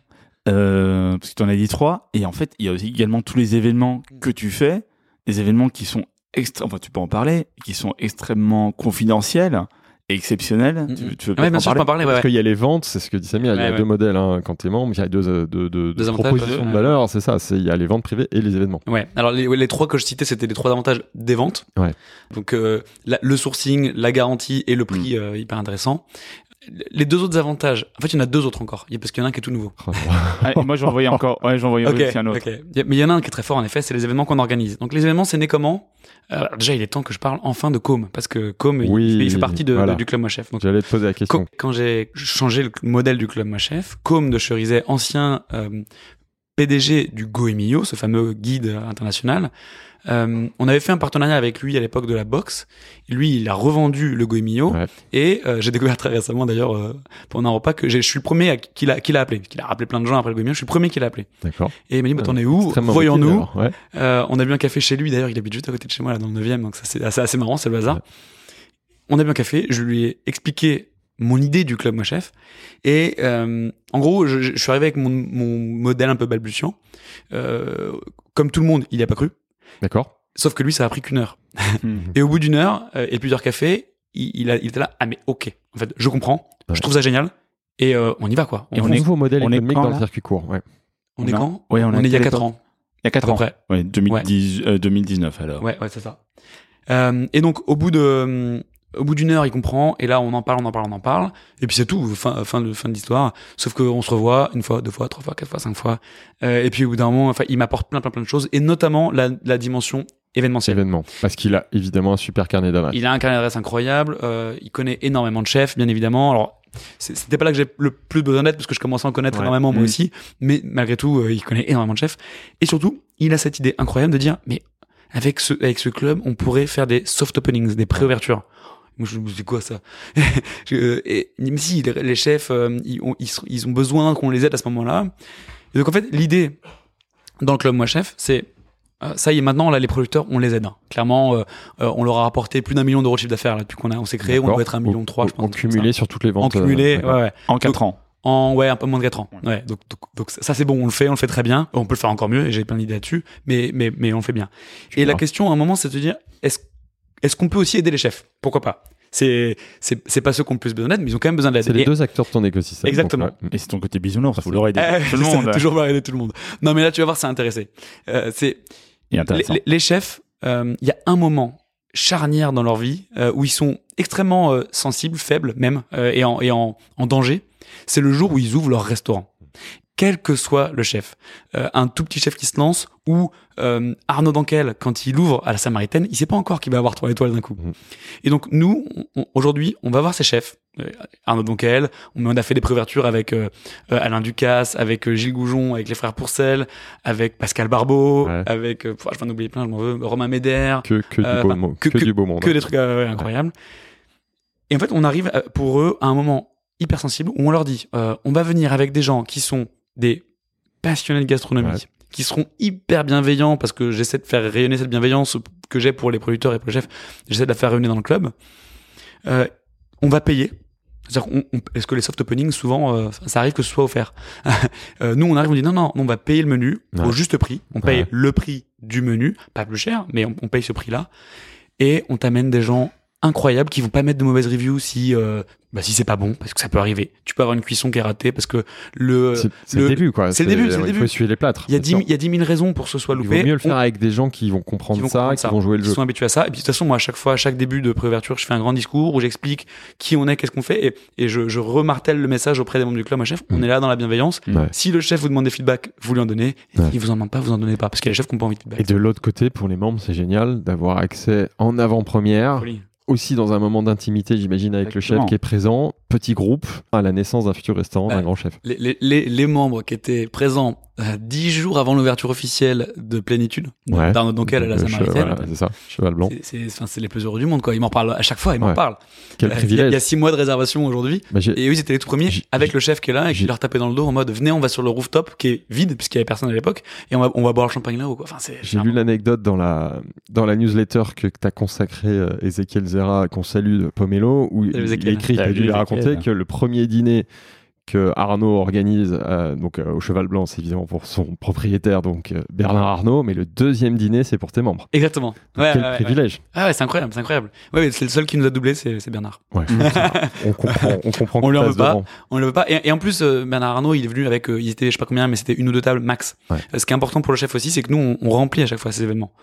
À la jauge qu'ils nous donnent. Des fois, ils décident eux-mêmes de baisser un peu la jauge Mm. parce qu'il va pas prendre de risque. Mais nous, on remplit. Donc, euh, c'est un, c'est un entraînement vraiment euh, quasi, quand tu quasi en lances conditions ta newsletter à tes membres, euh, forcément, ça réagit très vite. C'est c'est booké très vite. J'imagine. Bah, quand c'est euh, ce genre d'événement. Ouais, ouais. Bah là, on, on a un événement qui arrive avec euh, Arnaud Lallemand et, et des vignerons euh, dans le Ouais. Champagne.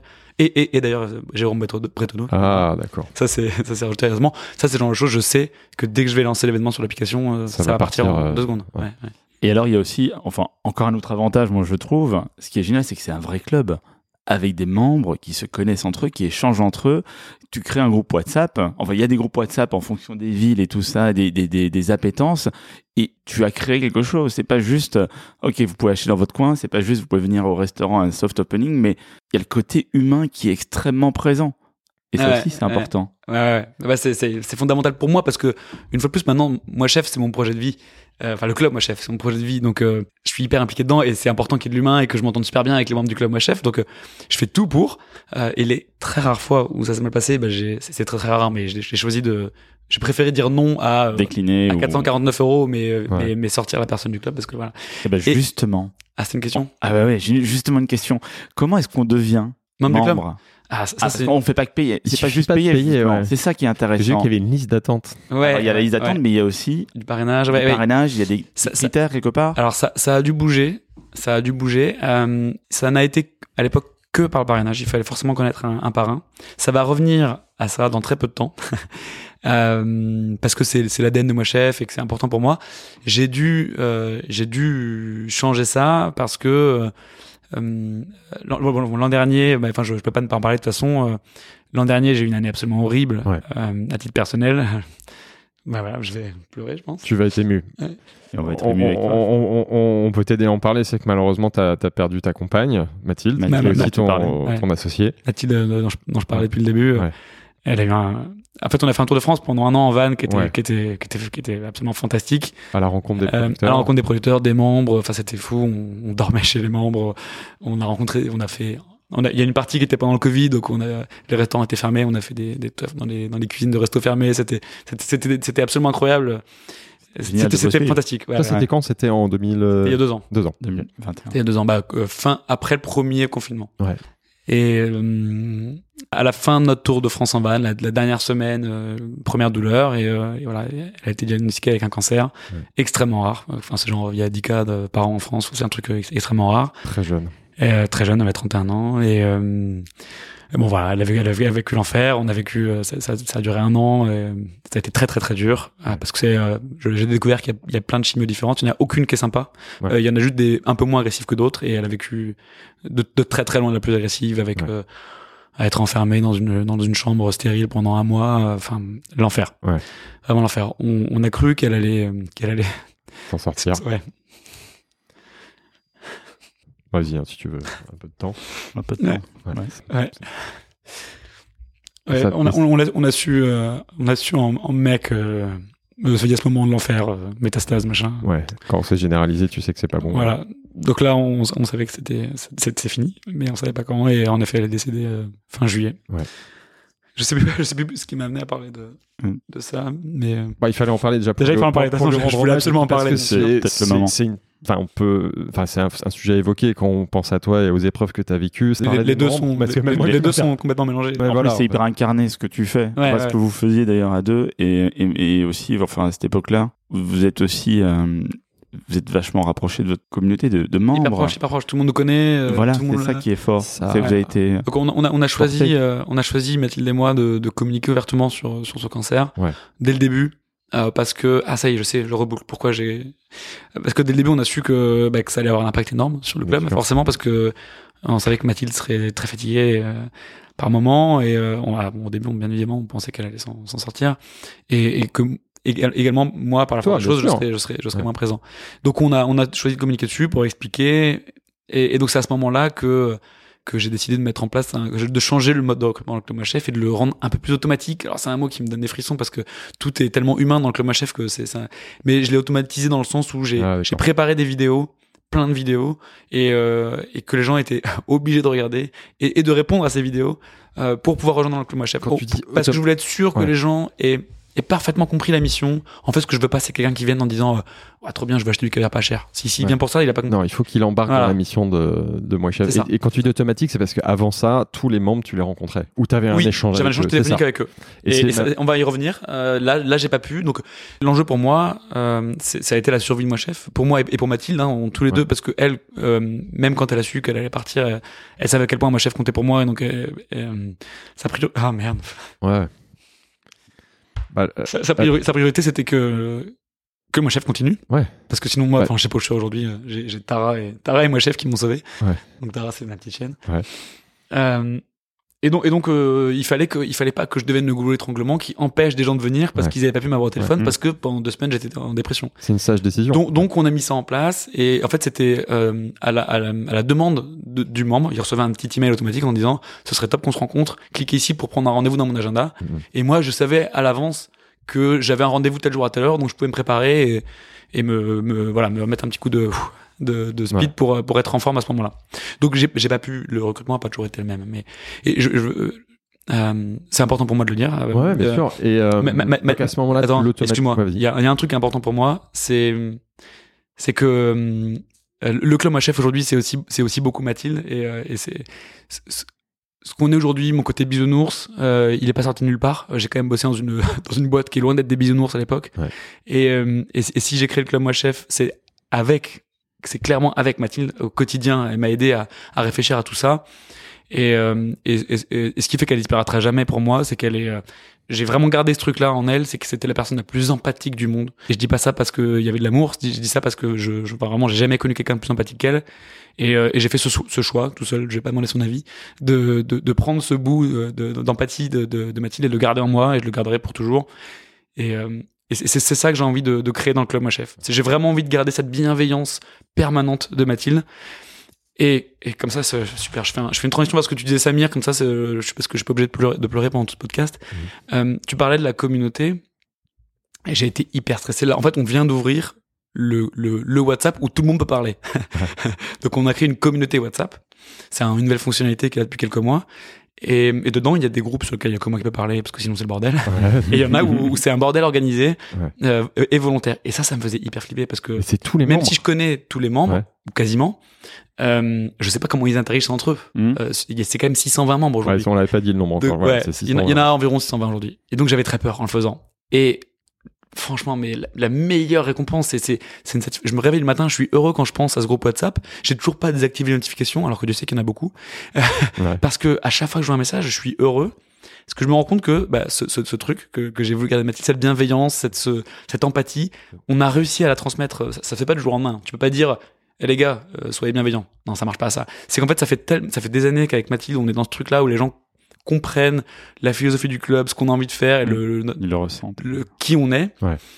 Euh, que là, ce groupe WhatsApp, c'est juste hallucinant. C'est hyper bienveillant. C'est que des bonnes adresses, des bons plans, des gens qui se partagent des trucs. Et, et ça, pour moi, c'est euh, c'est un très beau marqueur de du succès de ce qu'on a réussi à faire. Et, et quand je dis on, j'inclus euh, Com bien sûr, mais aussi et surtout Mathilde parce que Ouais. sans elle, jamais on en serait là. Donc ce groupe, il est à votre image. D'où l'importance d'avoir maintenu ces garde-fous pour bien les sélectionner et pas avoir fait rentrer n'importe qui et de le maintenir aujourd'hui à un nombre qui est contrôlé, 600, qui peut évoluer à 1000, hein, je crois. ça. Mais ça, euh, on y reviendra. Pareil, enfin, un truc que tu dis pas, enfin, que tu, tu faisais, peut-être tu fais un peu moins et que tu referas certainement, c'est quand on te pose une question. Moi, j'ai des amis qui sont membres de ton club, et quand ils te posent une question, tu prends le temps de faire une vidéo pour leur répondre. Et je me dis, mais c'est qui fait ça? Enfin, il faut quand même saluer parce que c'est c'est c'est pas anodin. Donc voilà, qui fait ça? Et je trouve ça fascinant. Ah, très bien, merci. Et toujours pour revenir sur tes membres, aujourd'hui, quels sont les, les, les profils euh, de tes membres justement Parce que on en- comme, comme, comme l'a dit Philibert, t'en as 600, Mhm. Un peu Euh, plus, ouais. un peu plus, Ouais. tu vas aller jusqu'à 1000. Et Ouais. est-ce qu'il y a des profils types ou un pourcentage euh, en termes de... Il y a forcément un peu plus de Parisiens parce que je suis parce que je vis à Paris et puis parce que parce que Paris est une grande ville. Oui. Mais il y a quand même des membres partout en France. Alors vraiment quand on regarde la carte, c'est euh, c'est tacheté de petits points. c'est- Il y en a partout partout en France, sauf à Limoges. je sais pas très pourquoi. drôle ça. Je sais pas pourquoi. Enfin, en fait, c'est- Le limousin n'est pas non, c'est peut-être faux. C'est parce que il y a un an, dans ce podcast. il y a, il y a un an, quand j'ai fait la carte de France, il y avait un trou autour de Limoges. Mais Ouais. peut-être que ça a changé depuis, parce qu'il y a eu Bon, plus de on passe un message. Mais euh, euh, je sais pas pourquoi. je Ouais, pas ouais, si on a beaucoup d'auditeurs Je- du je suis désolé, Limoges, hein, si- forcément, hein, mais Si, si depuis un an il y a des membres euh, qui sont dans la région de Limoges, Bah, je ils suis- feront entendre sur le groupe WhatsApp ouais. écouteront ce podcast. message. Mais, mais en partout en France, après, c'est euh, légèrement plus masculin, mais dans des proportions vraiment, je dirais, du 60-40. Hmm. Donc, Hmm. euh, c'est très équilibré. Et après, c'est pas mal de, les profils, c'est pas mal quand même de beaucoup d'entrepreneurs. Ouais. Euh, c'est quand même des gens qui ont un peu d'argent, forcément, ouais, parce que y a, on va ça- dire ça- CSP+, Ouais, voire ouais, ouais. plus, ouais. parce que parce que déjà l'adhésion a un coût Ouais. et puis euh, c'est des gens qui de toute façon avec ou sans moi dépensent de l'argent dans la bouffe dans la Mm. bouffe et dans la bonne bouffe. dans la bonne bouffe donc euh, donc dans tous les cas c'est déjà un budget Euh, en rejoignant le club, le club moi chef au final comme l'explicateur tu vas pas dépenser beaucoup plus mais par défaut tu, tu dépensais déjà pas mal d'argent dans la bouffe donc euh, Là, c'est faut avoir un peu encadré de budget maintenant, c'est ça. C'est encadré, t'es accompagné. c'est ça euh, c'est encadré ouais, ouais. Et en termes d'âge, d'âge euh, euh, je dirais la quarantaine en moyenne un truc comme ça d'accord. Ouais, ouais. ouais. Je dis peut-être un peu plus, 40-45 ans, à peu près. Euh, et, et ça et, et, et beaucoup de beaucoup beaucoup de grands patrons euh, ouais. euh, ça remonte jusqu'au CAC 40 hein, on a des gens euh, Ah, ouais, ouais patrons CAC des 40 patrons euh, de- ouais, ouais ouais ouais Que euh, voilà que tu as au téléphone, tu tutoies, Que tu je- leur envoies des. WhatsApp. ouais ouais ouais ouais ouais, ouais, ouais.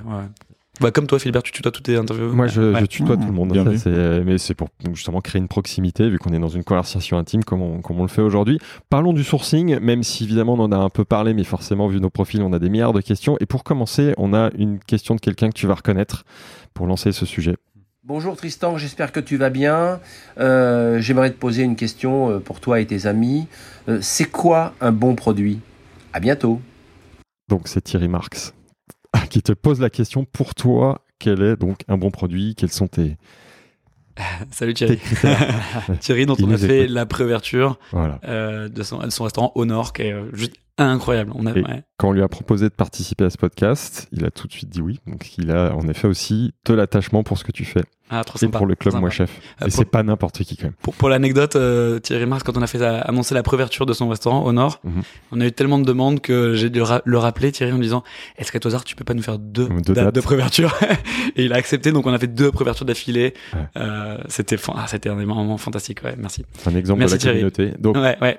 Qu'un bon Qu'est-ce qu'un bon produit?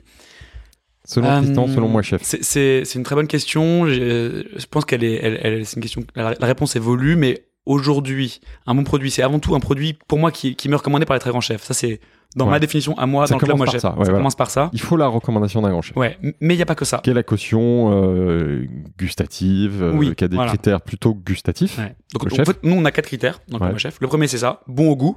C'est facile avec euh, avec le fait que c'est des grands chefs qui me le recommandent, c'est forcément bon au goût.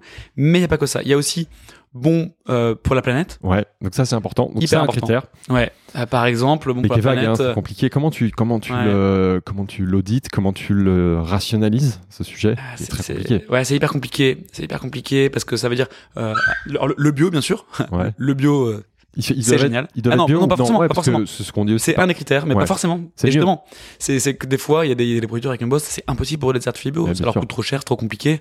Donc, euh, c'est pour ça que je passe beaucoup de temps avec eux à leur rencontre et pour essayer de comprendre comment ils bossent. Et des fois, je me rends compte qu'ils font même mieux qu'un autre Que qui est bio. que bio. Voilà. Bah, bien sûr. Mais, mais une fois plus, je veux pas faire du bio bashing parce que le bio globalement c'est quand même fantastique. Euh, donc bon pour Mais la ça planète. suffit pas. Ça, ça suffit pas. Ça suffit pas. Faut pas s'arrêter au bio. Et non, non, non. Euh, bon pour la santé.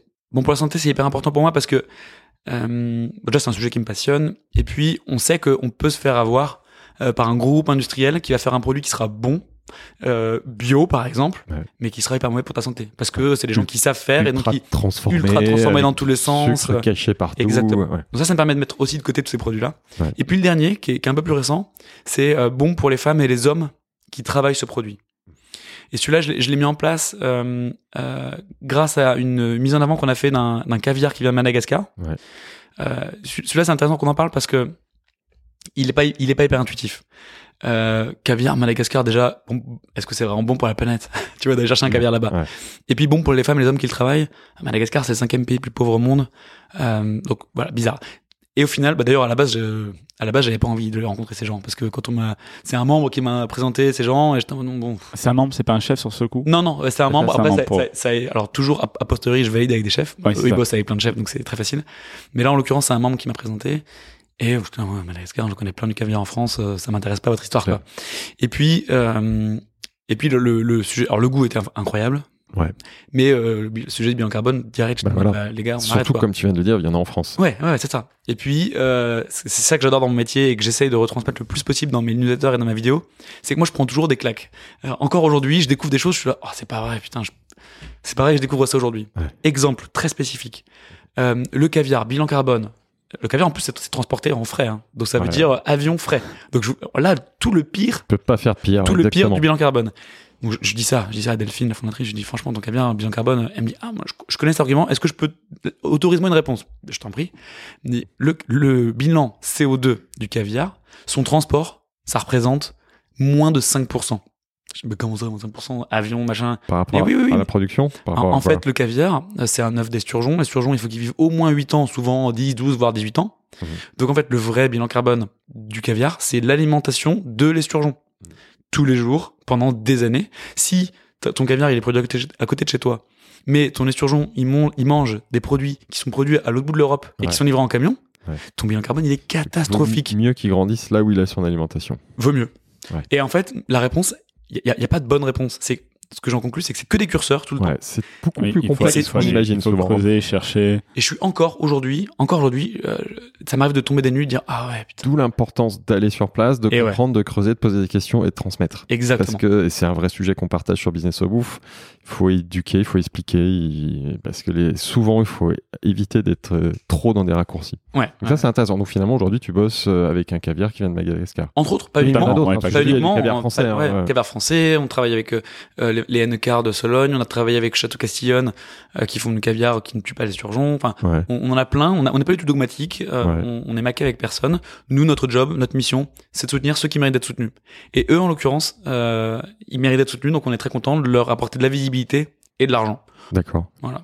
On a une autre question de quelqu'un que tu devrais reconnaître aussi. Et après on continuera. On bien, oui. Oui, mon cher Tristan, écoute, j'ai une question euh, qui est un peu clé dans le modèle économique de moi chef.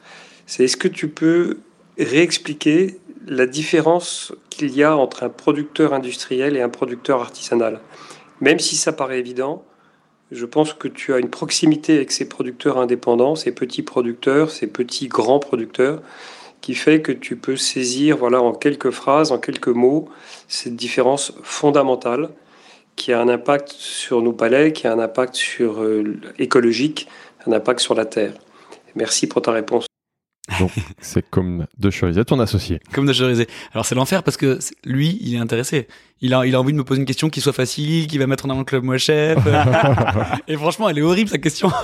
Comme je peux pas répondre à ça, c'est c'est trop compliqué. Exactement pour la raison que je viens de vous décrire. C'est que c'est pas binaire. Il Ouais. y a pas le bon industriel, le mauvais industriel. Il y a pas le bon petit producteur ou le bon euh, ou le mauvais bon producteur. Pardon, vous avez compris ce que je voulais dire. Ouais. Euh, c'est que des curseurs. Donc euh, il y, a- pas de réponse à ça. Euh, Il y a pas de réponse. Enfin, elles sont pas automatiques. Elles sont elles sont pas automatiques. Néanmoins, je vais quand même Il y a essayer. quand même des éclairages. Ouais, voilà. Euh, euh, que tu peux apporter. non, parce que c'est pas le petit. Ceux qu'on sélectionne, Ouais. c'est pas. Mais il y a des petits qui travaillent super mal. Il y a des gens qui font. Il y a des petits fromagers qui font un travail de l'enfer. Ils font un fromage dégueulasse. Ça, arrive. Bien sûr. Donc c'est pas petit qui va définir la qualité. Ce qu'on met en avant dans le club moi chef, avec tous les filtres que je viens de vous donner, versus un industriel, il est pot- potentiellement un, un industriel va avoir des objectifs qui sont pas les mêmes et, et- et qui vont être euh, souvent de la rentabilité. Et puis il y a une forme de dilution de la responsabilité dans ces grands groupes où chacun a son enjeu. Et euh, il y a le marketeur qui est lui, euh, son, son objectif c'est juste de, de parler le plus et quitte à ce qu'on fasse une retouche sur la photo ou qu'on change la proposition de valeur machin. Il y a le financier qui lui veut de la renta, il y a le CEO qui, peu importe. Et donc on, on peut avoir tendance à euh, une volaille se dire franchement si on rajoute un petit peu de flotte dans notre volaille euh, elle, va grossir, va gros- elle va grossir, grosse, on la euh, vendra on la plus vendra cher. plus cher Mais mais, mais les gens auront, les gens euh, auront l'impression hein. le Euh, poisson, il y a plein, plein, ouais, bien, bien sûr. Voilà. Poisson, ouais. donc, donc les objectifs sont pas forcément alignés. C'est pas le cas de tous les industriels, mais évidemment dans le club Moi Chef, on en demandera très peu, si ce n'est aucun, parce que c'est pas forcément ceux qui ont le plus besoin de notre aide. Ouais. En est- mais là, ce, ce qui est intéressant, et c'est sûrement ce vers quoi comme voudrait que j'aille, c'est que, euh, mais on en a déjà beaucoup parlé, c'est qu'en effet, je passe énormément de temps avec ces producteurs comme en avant pour comprendre comment ils bossent, et, et c'est et c'est un sujet hyper récurrent dans mes vidéos et dans mes newsletters où euh, j'explique ça, j'explique, voilà, bah ouais, le produit de ce producteur, euh, il est peut-être plus cher que l'équivalent industriel que tu vas trouver à Carrefour. Mhm. Mais voilà les raisons pour Voilà lesquelles pourquoi il est plus cher. il est plus cher. Et puis, alors, souvent, il est vraiment plus cher. Point à la ligne. Mais ah, si c'est un truc qui te nourrit mieux, qui est meilleur pour ta santé et qui respecte mieux le travail de l'éleveur ou qui respecte le bien-être animal, ah, toutes ces choses-là, bah, déjà, ça peut avoir du sens. Et puis, dans certains cas, euh, t'as l'impression que c'est plus cher, mais en fait, c'est parce que eux, ils n'ont pas rajouté de la flotte. Et donc, le prix au kilo, il est Ouais. augmenté par. Euh, voilà, Quand tu voilà. creuses, tu te rends compte que c'est pas si évident. D'ailleurs, tiens, bah, euh, transition, je suis en train de bosser sur un projet de de- de- d'écriture d'un bouquin. Ouais. Euh, Ah. Je sais pas encore le- à quoi ressemblera le titre, mais euh, pour l'instant, on s'oriente énormément sur euh, un bouquin que je vais écrire d'ailleurs, euh, coécrire avec euh, Stéphane euh, Méjanès. Ah, Euh, ouais, bien. On ouais. salue aussi. Salut Stéphane. Salut Stéphane. Ouais, il va certainement l'écouter. Et, et, et- et l'angle, c'est celui-là, c'est euh, ouais, c'est cher. Voilà, c'est des produits chers. C'est Et- cher, et- mais pourquoi Et pourquoi c'est cher que finalement, Et qu'au final, au final, on se rend compte, c'est pareil, c'est un sujet qu'on aborde souvent dans Business au bout, c'est pas si cher que ça par rapport à la valeur quand tu vas prendre prix au kilo, la qualité, et après, surtout quand tu regardes de manière macro, euh, le coût sur la santé, l'économie, la dépollution. Il y a des externalités Ouais, euh, négatives les coûts euh, qui sont dures à prendre en compte, mais qui, Mais j'ai- qui sont j'aime là. j'aime beaucoup l'angle, c'est cher, enfin c'est- c'est voilà, et, euh, et tout ce qu'il y a derrière est déroulé. Et souvent, c'est plutôt bon signe. euh, après, il faut faire attention parce qu'il y a aussi des escroqueries par rapport à ça. Mais si c'est cher et acheté en direct et que la valeur, elle revient aux bonnes personnes et qu'on le consomme justement, ça peut être euh, pas si cher que ça. Ouais, ouais, ouais. Quand tu parles des producteurs, ce que j'aime beaucoup, moi c'est un, je vais pas dire c'est un combat que j'ai, mais euh, je pense, enfin Philibert aussi, c'est éviter de parler de petits producteurs. Mhm. Moi personnellement, j'en ai ma claque d'entendre parler des grands chefs et des petits producteurs. et et donc voilà, et c'est vrai que toi tu fais vachement gaffe à ça et tu les appelles comment d'ailleurs? En plus, ils ont Ouais, la ouais, même ouais. taille, hein, ces grands chefs ou les petits producteurs. Pas faux, ouais. On, on essaie vraiment de s'imposer de les appeler les grands producteurs. Et ça, j'adore. Ouais, ouais, ouais. C'est très bien. Et, et cette expression, euh, il faut rendre à César ce qui appartient à César. euh, c'est lors de la préouverture d'Admo, euh, le restaurant de Ducasse, Ouais, Romain Ducasse. Médère et Adrien. Mhm. Euh, pendant le repas, il y avait Alain Ducasse qui était là et, et je suis allé manger à sa table. On a passé une bonne demi-heure ensemble à parler et, et donc je, lui ai présenté moi chef, le club, euh, qui connaissait de nom, mais j'ai réexpliqué un peu le modèle économique et je lui ai parlé de nos petits producteurs. Et il m'a arrêté, il m'a dit Donc, c'est il faut il faut parler de grands producteurs. c'est du. Ducasse. Ouais, Ah, D'accord. ouais, ouais, Bah, ouais, bien ouais. de lui rendre. Donc euh, c'est important pour moi de lui rendre cet hommage parce que euh, il me l'a dit et je lui ai dit ah bah oui c'est une évidence et, euh, et je, lui, je lui ai promis que je, que je ferais l'effort et on, et on l'a tenu. Ouais ouais c'est c'est hyper important et c'est un c'est un, un travers de sais pas pourquoi. On, on a l'impression qu'en disant p- petit et mignon mais Ouais, mais c'est ça qu'il y a que- rédu- Bah, on va- réducteur, réducteur dans Ouais, ouais. petit, effectivement, qui est assez. euh, On va aller dans ton, dans ton sens. On va parler, essayer de parler plus de grands producteurs parce que vraiment, j'adore ça. ou même de parler de producteurs, enfin de, de bons producteurs ou de. Enfin, pas petits. Ouais, voilà, enlever ce mot petit à chaque Petit, fois. mignon, mais ouais, qui- à la, ouais, qui veut dire, ouais, mais voilà. Et en effet, ils sont très grands parce qu'en plus, c'est eux qui prennent une grande responsabilité de maintenir des savoir-faire, ouais, ouais, ouais. d'entre- d'entretenir plus que d'autres certainement ceux dont on parle euh, notre écosystème. Donc euh, Et- chapeau, et on leur rend ne hommage. seraient pas des grands tu le fais chefs très bien. sans, sans eux. Et euh, justement, par rapport à ces producteurs, là, depuis 4 ans, avec combien de producteurs tu as travaillé et quelle est aussi, enfin, même, même question, quels sont leurs, enfin, est-ce qu'il y a un profil? Est-ce qu'il y a des régions plus représentées ou la France elle est représentée à combien de pourcents, l'étranger également? J'ai pas le chiffre exact de combien. Oh, plus ou moins, euh, je dirais une, à la louche. une grosse cent- entre 100 et 200 Ouais. environ. Mm. Euh, parce qu'on fait on fait une mise en avant tous les 15 jours. Donc ça en fait 24 par an et parfois il y a plusieurs producteurs en parallèle. Euh, donc euh, ça ça donne il y en a qui reviennent. Il y en a qui reviennent voilà. aussi. Ouais, ouais, bah, quand ils sont énormément demandés par les, par les membres. euh, ou juste parce que je les aime et que j'en ai plus dans mon frigo. c'est l'avantage d'être le boss. Euh, leur profil, bah, forcément beaucoup plus français par la force des choses, euh, parce que dans le bon pour la planète, euh, euh, on y revient. Alors, Tu vas c'est privilégier des le curseurs. local. Alors tout, l'heure, je, je donne un exemple volontairement euh, un peu un peu provocateur et extrême du de Madagascar, mais en fait, à choisir le, le, le même produit, si euh, si euh, il a juste à côté de À chez moi en France, je le prends ouais, en France, sûr. bien sûr. Mais euh, un shoyu, par exemple, une, une sauce soja, euh, pour l'instant, la meilleure que j'ai trouvée, elle est au Japon. Donc, on a déjà mis en avant cette sauce soja qui vient du Japon. Néanmoins, on est en France, on a une chance incroyable. Enfin, Il y a une sacrée on, on le réalise pas assez, il y a une diversité de dingue. Donc là, là, je dirais plus de 80% des producteurs qu'on met en avant sont français. Ouais. D'autant plus qu'il y a cette histoire avec Mathilde, on a fait ce tour de France en van pendant un an, où on a rencontré plein de producteurs. Je continue à en rencontrer beaucoup, donc maintenant, euh, je voulais pas reproduire ce truc en van parce que ça aurait été trop douloureux émotionnellement pour moi. Donc maintenant, je, je le fais en voiture. hein. J'ai pris une voiture électrique et je me balade dans ma voiture. Ouais. Je l'ai aménagée pour pouvoir dormir dedans. Ouais, Donc, comme ça. Philly, effectivement. Ouais, ouais, faut voir les photos sur Instagram. Ouais, j'ai mis un lit dedans euh, qui me permet de ouais j'ai passé pas mal pas mal de nuits dedans l'avantage c'est juste que ça me permet de ça, ça me permet d'arriver chez quelqu'un euh, sans m'imposer. Genre, non mais t'inquiète, je, Au pire, je peux je, dormir. je sais où euh, dehors. Je- je- ce soir, je dors là. T'es pas en mode ce- dormir chez vous. Et, ce- et ce qui se passe souvent, va dormir dans votre ce qui se passe souvent, c'est qu'on boit un café, un premier verre, et puis au final, bon bah.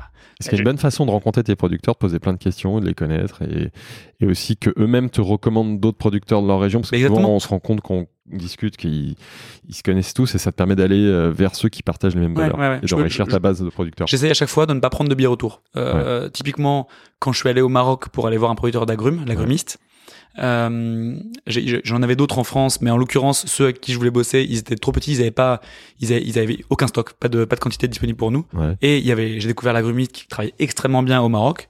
Euh, pareil, le bilan carbone, on peut en parler parce que je sais que c'est un sujet, mais en l'occurrence, il est, il est, il est très bien. Ouais. Je suis allé là-bas en voiture, avec ma voiture électrique au Maroc, et euh, j'ai pris un bateau donc pour y aller, et j'ai pas pris de bière retour. Euh, j'avais besoin que deux trois jours sur place. Au final, j'ai passé trois semaines, Ouais. et j'ai fait des rencontres absolument incroyables euh, qui serviront le club moi chef. Bien sûr. Mais c'est parce qu'en fait, de rebond en rebond, euh, enfin, j'ai cavé de la truffe Mélano au Maroc. Cro- Croyez-le ou non. Ouais. Pas.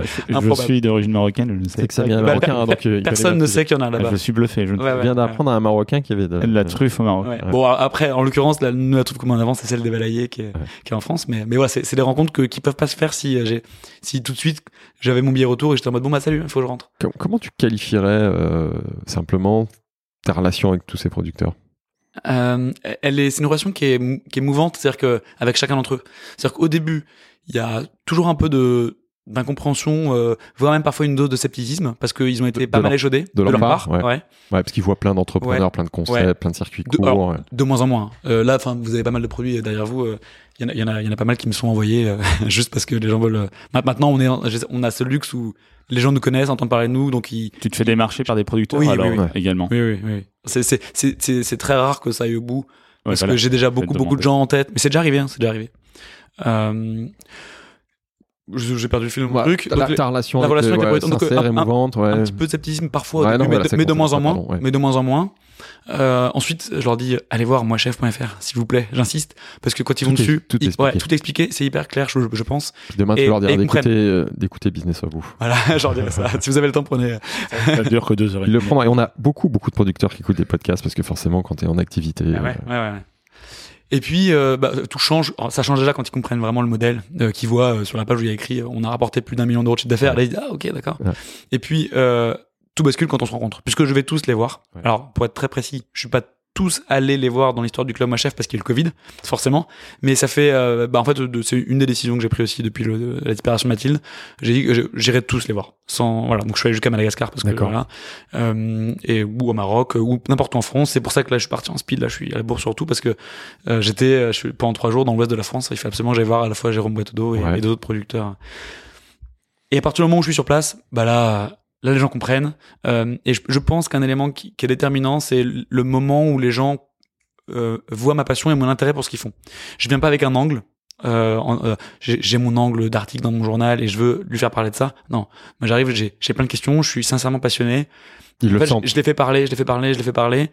Et, et ça, c'est juste, euh, c'est des moments qui sont géniaux autant pour moi que pour eux parce qu'ils ils, ils, ils ont quelqu'un en face d'eux qui, qui est vraiment intéressé par ce qu'ils font. Et justement, à quel moment, parce que ça, c'est- on a tiré le fil de l'entrepreneuriat depuis le début, et c'est une question qui me brûle les lèvres. À partir de quand tu as été passionné par les produits, par la bouffe? Ça a été, pro- ça a été progressif et, euh, et d'ailleurs j'ai un, un petit regret là-dessus, c'est que euh, à l'époque de la boxe, euh, je rencontrais les plus grands chefs au monde et on avait des producteurs de dingue. Et il y y a un moment dans ma tête où j'ai décidé euh, que parce que les recettes étaient très techniques et que moi, moi je suis pas bon cuisinier, je cuisine régulièrement, mais je suis pas un bon cuisinier par rapport à certains membres de mon club. Typiquement, je, je sais que je suis moins bon qu'eux. Et donc il y a un moment où j'ai un peu décidé de me dire bon bah moi mon job c'est euh, de gérer une entreprise. Et je me suis là j'ai j'ai perdu deux ans, je pense deux trois ans où j'aurais pu euh, monter en compétence beaucoup plus vite avec mon propre service. Ouais. Mais comme je vous l'ai dit, à l'époque j'étais euh, le patron d'une entreprise. Ouais, voilà. Ouais. Et, et depuis le début du Club Moi Chef, c'est plus du tout ça. Euh, quand, quand des gens me demandent euh, est-ce que tu vas revendre le Club Moi Chef, euh, je leur dis, mais alors je sais que les gens ont du mal à me croire, mais je leur dis si demain là, on- il y a- j'ai un chèque dans la main de 10 millions d'euros pour Moi Chef, donc moi j'ai eu un peu plus de 60%, voilà. Donc, je, je suis sûr et certain Pour des que je le refuse. Je serais malheureux. Bon, bah, Qu'est-ce que le je serais- est passé. Je serais heureux pendant pendant six mois parce que je ferais le tour du monde, machin. Mais qu'est-ce que je ferais de ma vie après, quoi? Tu pourrais, monter meilleur. une autre, tu pourrais monter une autre mais, activité. mais j'ai pas envie de faire autre chose. Je Ça passe mon temps à rencontrer des chefs incroyables, des producteurs incroyables, et en plus, je les rends heureux. Parce que les rencontrer, bah, en- quand tu vas, enfin, il y, a- il y a plein de façons de rencontrer les gens. Mais moi, j'arrive, et quand je repars, d'ailleurs, je, re- je reboucle sur la question que tu me posais sur la relation avec les producteurs. Euh, J'arrive, ils sont contents parce que je leur pose des questions, et ça finit toujours avec un verre, Ouais. et ça finit souvent avec un repas, voire même, euh, on a une chambre d'amis, viens, dors ici. Et, et, et après, richesse, et, et là- valeur, quoi. et ouais, et ça, c'est incroyable. Qu'est-ce qu'il y a de plus beau que de créer des relations comme celle-là euh, Dans une vie. de cette catégorie de nos invités qui qui disent qu'ils ont le meilleur job du monde. Pour moi, en tout cas, pour ouais, moi. voilà, mais c'est Ouais. super d'entendre ça. Alors attends, je, je dis, euh, n'oublions pas, hein, je l'ai déjà dit, mais je- euh, j'ai vécu l'enfer. Hein. Mais bien Je- sûr, c'est pour ça chômage, temps, RSA. et ça vient pas tout seul. Ça vient pas Euh, tout seul. Il sujet pas écouter juste la deuxième moitié. Les Non. gens qui nous rejoignent maintenant, Il écoutez faut le début, écouter tout le début du podcast Ouais, pour ouais, ouais. comprendre que ça vient pas tout seul, c'est pas automatique. Et t'as On- commencé à te faire payer il y a même pas un an. Ouais, en, ju- bah, en juillet. On parle des producteurs, on a justement une question d'un de tes producteurs qui manifestement te connaît bien. Bonjour Tristan, comme c'est une question qu'on me pose souvent, euh, l'envie me brûle de te la poser aussi. Euh, allez, à travers tout ce qu'on a fait euh, depuis ces quelques campagnes avec le fromage, quelle était euh, la petite perle qui sort du lot? Ciao. Tu l'as reconnu? Hervé, Hervé Mons. qui fait de l'autopromo, il veut que je m'attende. Il, met- il veut qu'il vous mette en avant c'est le fromage. Bah, vas-y. Euh, il est où? Est-ce que tu peux le présenter ouais, ouais. voilà. Hervé Mons, Mon- on l'a rencontré. C'est un affineur fromager, entrepreneur aussi. C'est important de le dire, je pense. Mhm. Euh, c'est quelqu'un d'absolument incroyable. Et euh, c'est maintenant mon gars sûr du fromage. C'est-à-dire que je prends un petit raccourci avec lui euh, et que, et que j'assume. C'est que ma sélection de fromage, elle est quasi exclusivement faite par lui. Pas tout le temps, c'est-à-dire qu'il n'y a pas eu tout d'exclusivité. Très récemment, je, on a mis en avant un producteur d'agnolet des Pyrénées qui faisait de l'osso. On a mis en avant ce- cet osso sans passer par Hervé Mons. Mhm. Mais Hervé, il est tellement fort, tellement incroyable que euh, on, on- on bosse beaucoup avec lui. Et je l'ai rencontré par une fromagère. Ouais. Euh, on a rencontré une fromagère. Aïe, aïe, aïe, je m'en veux, j'ai oublié. Ça t'arrive Oh pas non, non. Pas grave. Ça revient. Qui fait un fromage incroyable, ça va me revenir. Je suis désolé, excuse-moi, tu sais qui c'est. Elle se reconnaît. Ah là là. Désolé. Elle est où? Euh, Quelle région? En. Ah, nul, zéro. J'ai plein d'images, euh, il neige, on est avec notre van chez eux. Donc, typiquement, c'est les gens c'est pas chez- loin de chez moi, chez là, qui non on est allé. Dans Savoie Non Ouais, ouais, on Arrête, ouais. Beaufort. Près Beaufort, de... Beaufort. ouais, dans, dans le Beaufortin. Ok. On est dans le Beaufortin. Ah, Je t'en veux deux ans, ouais, d'autant plus que c'est ma région. Mais en même temps, je vois pas qui c'est. C'est genre genre d'histoire où, où on arrive Ah, avec le van, Elle te pardonnera. on arrive avec le van, on parlait pendant une heure, et puis au final, euh, vous voulez pas faire une lessive parce qu'on était en van, vous voulez pas manger, bah dormez là. Et puis le lendemain, euh, j'étais en train de bosser dans leur bureau pendant qu'ils étaient euh, en train de travailler chef quoi. Enfin, c'était incroyable. Ouais. Oh, putain, j'arrive pas à me rappeler. Et, euh, et c'est elle qui m'a parlé énormément de Hervé Mons Ouais. parce que c'est lui qui l'a complètement accompagné dans son projet fou Mmh. euh, de faire un fromage qui n'existait pas. Euh, et elle m'en a tellement bien parlé qu'on s'est dit bon, faudrait quand même qu'on le rencontre sans, sans savoir qui c'était. On est allé le voir plus tard dans la Tour de France. On a rencontré Hervé, il nous a accueillis dans sa petite fromagerie. Donc lui, il est, bah, je crois que là, il est en train de prendre sa retraite avec autant de guillemets que vous voulez. Ouais. Mais en tout cas, il a passé à son, à, le- à son neveu. Non, c'est cool. Il y a la Et, et, et il a démarré euh, avec sa 4L à, à faire le tour des fromagers, à leur acheter du fromage et à dormir à la Belle Étoile. Ouais. Et c'est pas de la légende, hein, c'est une vraie histoire. Et, euh, et progressivement, euh, il a... Tu me montres un truc là. Le plancherin d'arèche de Caroline Joguet. Merci. Ouais, il est Merci. fort, notre Samir, il l'a retrouvé. Caro, désolé, bah, excuse-moi. Mais mer- merci Samir d'avoir retrouvé. Euh, et donc lui maintenant, il a il a deux lieux absolument incroyables. Il a une un, un bâtiment dans lequel il fait son affinage qui est hyper moderne et qu'il a tout créé lui euh, du début à la fin avec des caves. C'est c'est de la vraie techno quoi. C'est de la- Ouais. Il parle de technologie quand tu quand tu visites tes caves. C'est c'est impressionnant. Et il a aussi racheté un, un tunnel de train désaffecté dans lequel il fait affiner tous ses enfin pas, Ah, pas ses d'ailleurs mais du coup dans une grotte, euh, Dans une ouais, grotte, c'est une grotte ouais, ouais. naturelle euh, C'est ça, pour affiner. Ah, c'est cool ça. et pour Il répondre quoi, et, et lui, pour il est en répondre à sa zone, question euh, il est en zone Saint-Nectaire, il fait- il fait du Saint-Nectaire, Ah, il il fait non mais du- lui il, il est Il est affineur affineur, donc. Ouais. Il est meilleur ouvrier de France, affineur. Il affine beaucoup, beaucoup de fromage. Euh, il, est, il est extrêmement bon et il est, il a un niveau. Je, je connais personne de qu'à son niveau en fait Mhm. dans le fromage. Donc Hervé Mons, pour te répondre, euh, je peux, je peux pas répondre parce qu'ils sont tous incroyables. Le plancherin d'Arèche est, Ouais. est- est une énorme claque. Et je vais faire une autre réponse parce que hier soir j'étais avec un membre parce que je suis très souvent avec des membres. Là il y a quelqu'un qui était à, à Paris donc il voulait venir me voir. On buvait des coups ensemble et il m'a dit. Putain, le fromage à raclette d'Hervé Mons, c'est vraiment une tuerie. voilà, Ah. bon, ce sera ma Bon, bah, double, comme ça, ma double réponse. sa réponse. Et hum, bah, on va continuer un peu sur euh, justement ces perles, ces coups de cœur. Euh, côté euh, producteur, productrice, les côté humain, euh, qui sont ou qui ont été, enfin qui sont tes coups de cœur? Non, non, je peux, je peux absolument pas répondre à ça parce que, euh, enfin, imagine les, les moments que j'ai vécu avec eux, quoi. Alors, euh, on va essayer une autre. Ouais. Une ouverture de restaurant que t'as préférée Non, mais non. Ah là là, Tristan. Non, mais non, hein. je peux pas. Mais pareil, euh, c'est, elles, elles sont toutes complètement uniques et elles ont toutes leurs trucs. Alors, je peux, je peux vous donner des anecdotes de préouverture Bah si oui. vous voulez. Euh, une anecdote marrante, c'est euh, ah si, je vais citer celle-là. Euh, on a fait la préouverture de Fleur de Loire, le restaurant de, de Christophe Hay, Ouais. euh, chef euh, doublement étoilé euh, qu'on a, que j'ai rencontré à l'époque de quand il était à mon niveau. Mhm. Et euh, tr- trois jours avant la préouverture, il m'a appelé pour me dire non, c'est pas possible, on peut pas, on n'est pas prêt. Du coup, j'étais là. Attends, les, les membres, ils ont déjà payé leur billet de train, réservé ouais. leur chambre d'hôtel pour ceux qui dorment pas dans ton hôtel.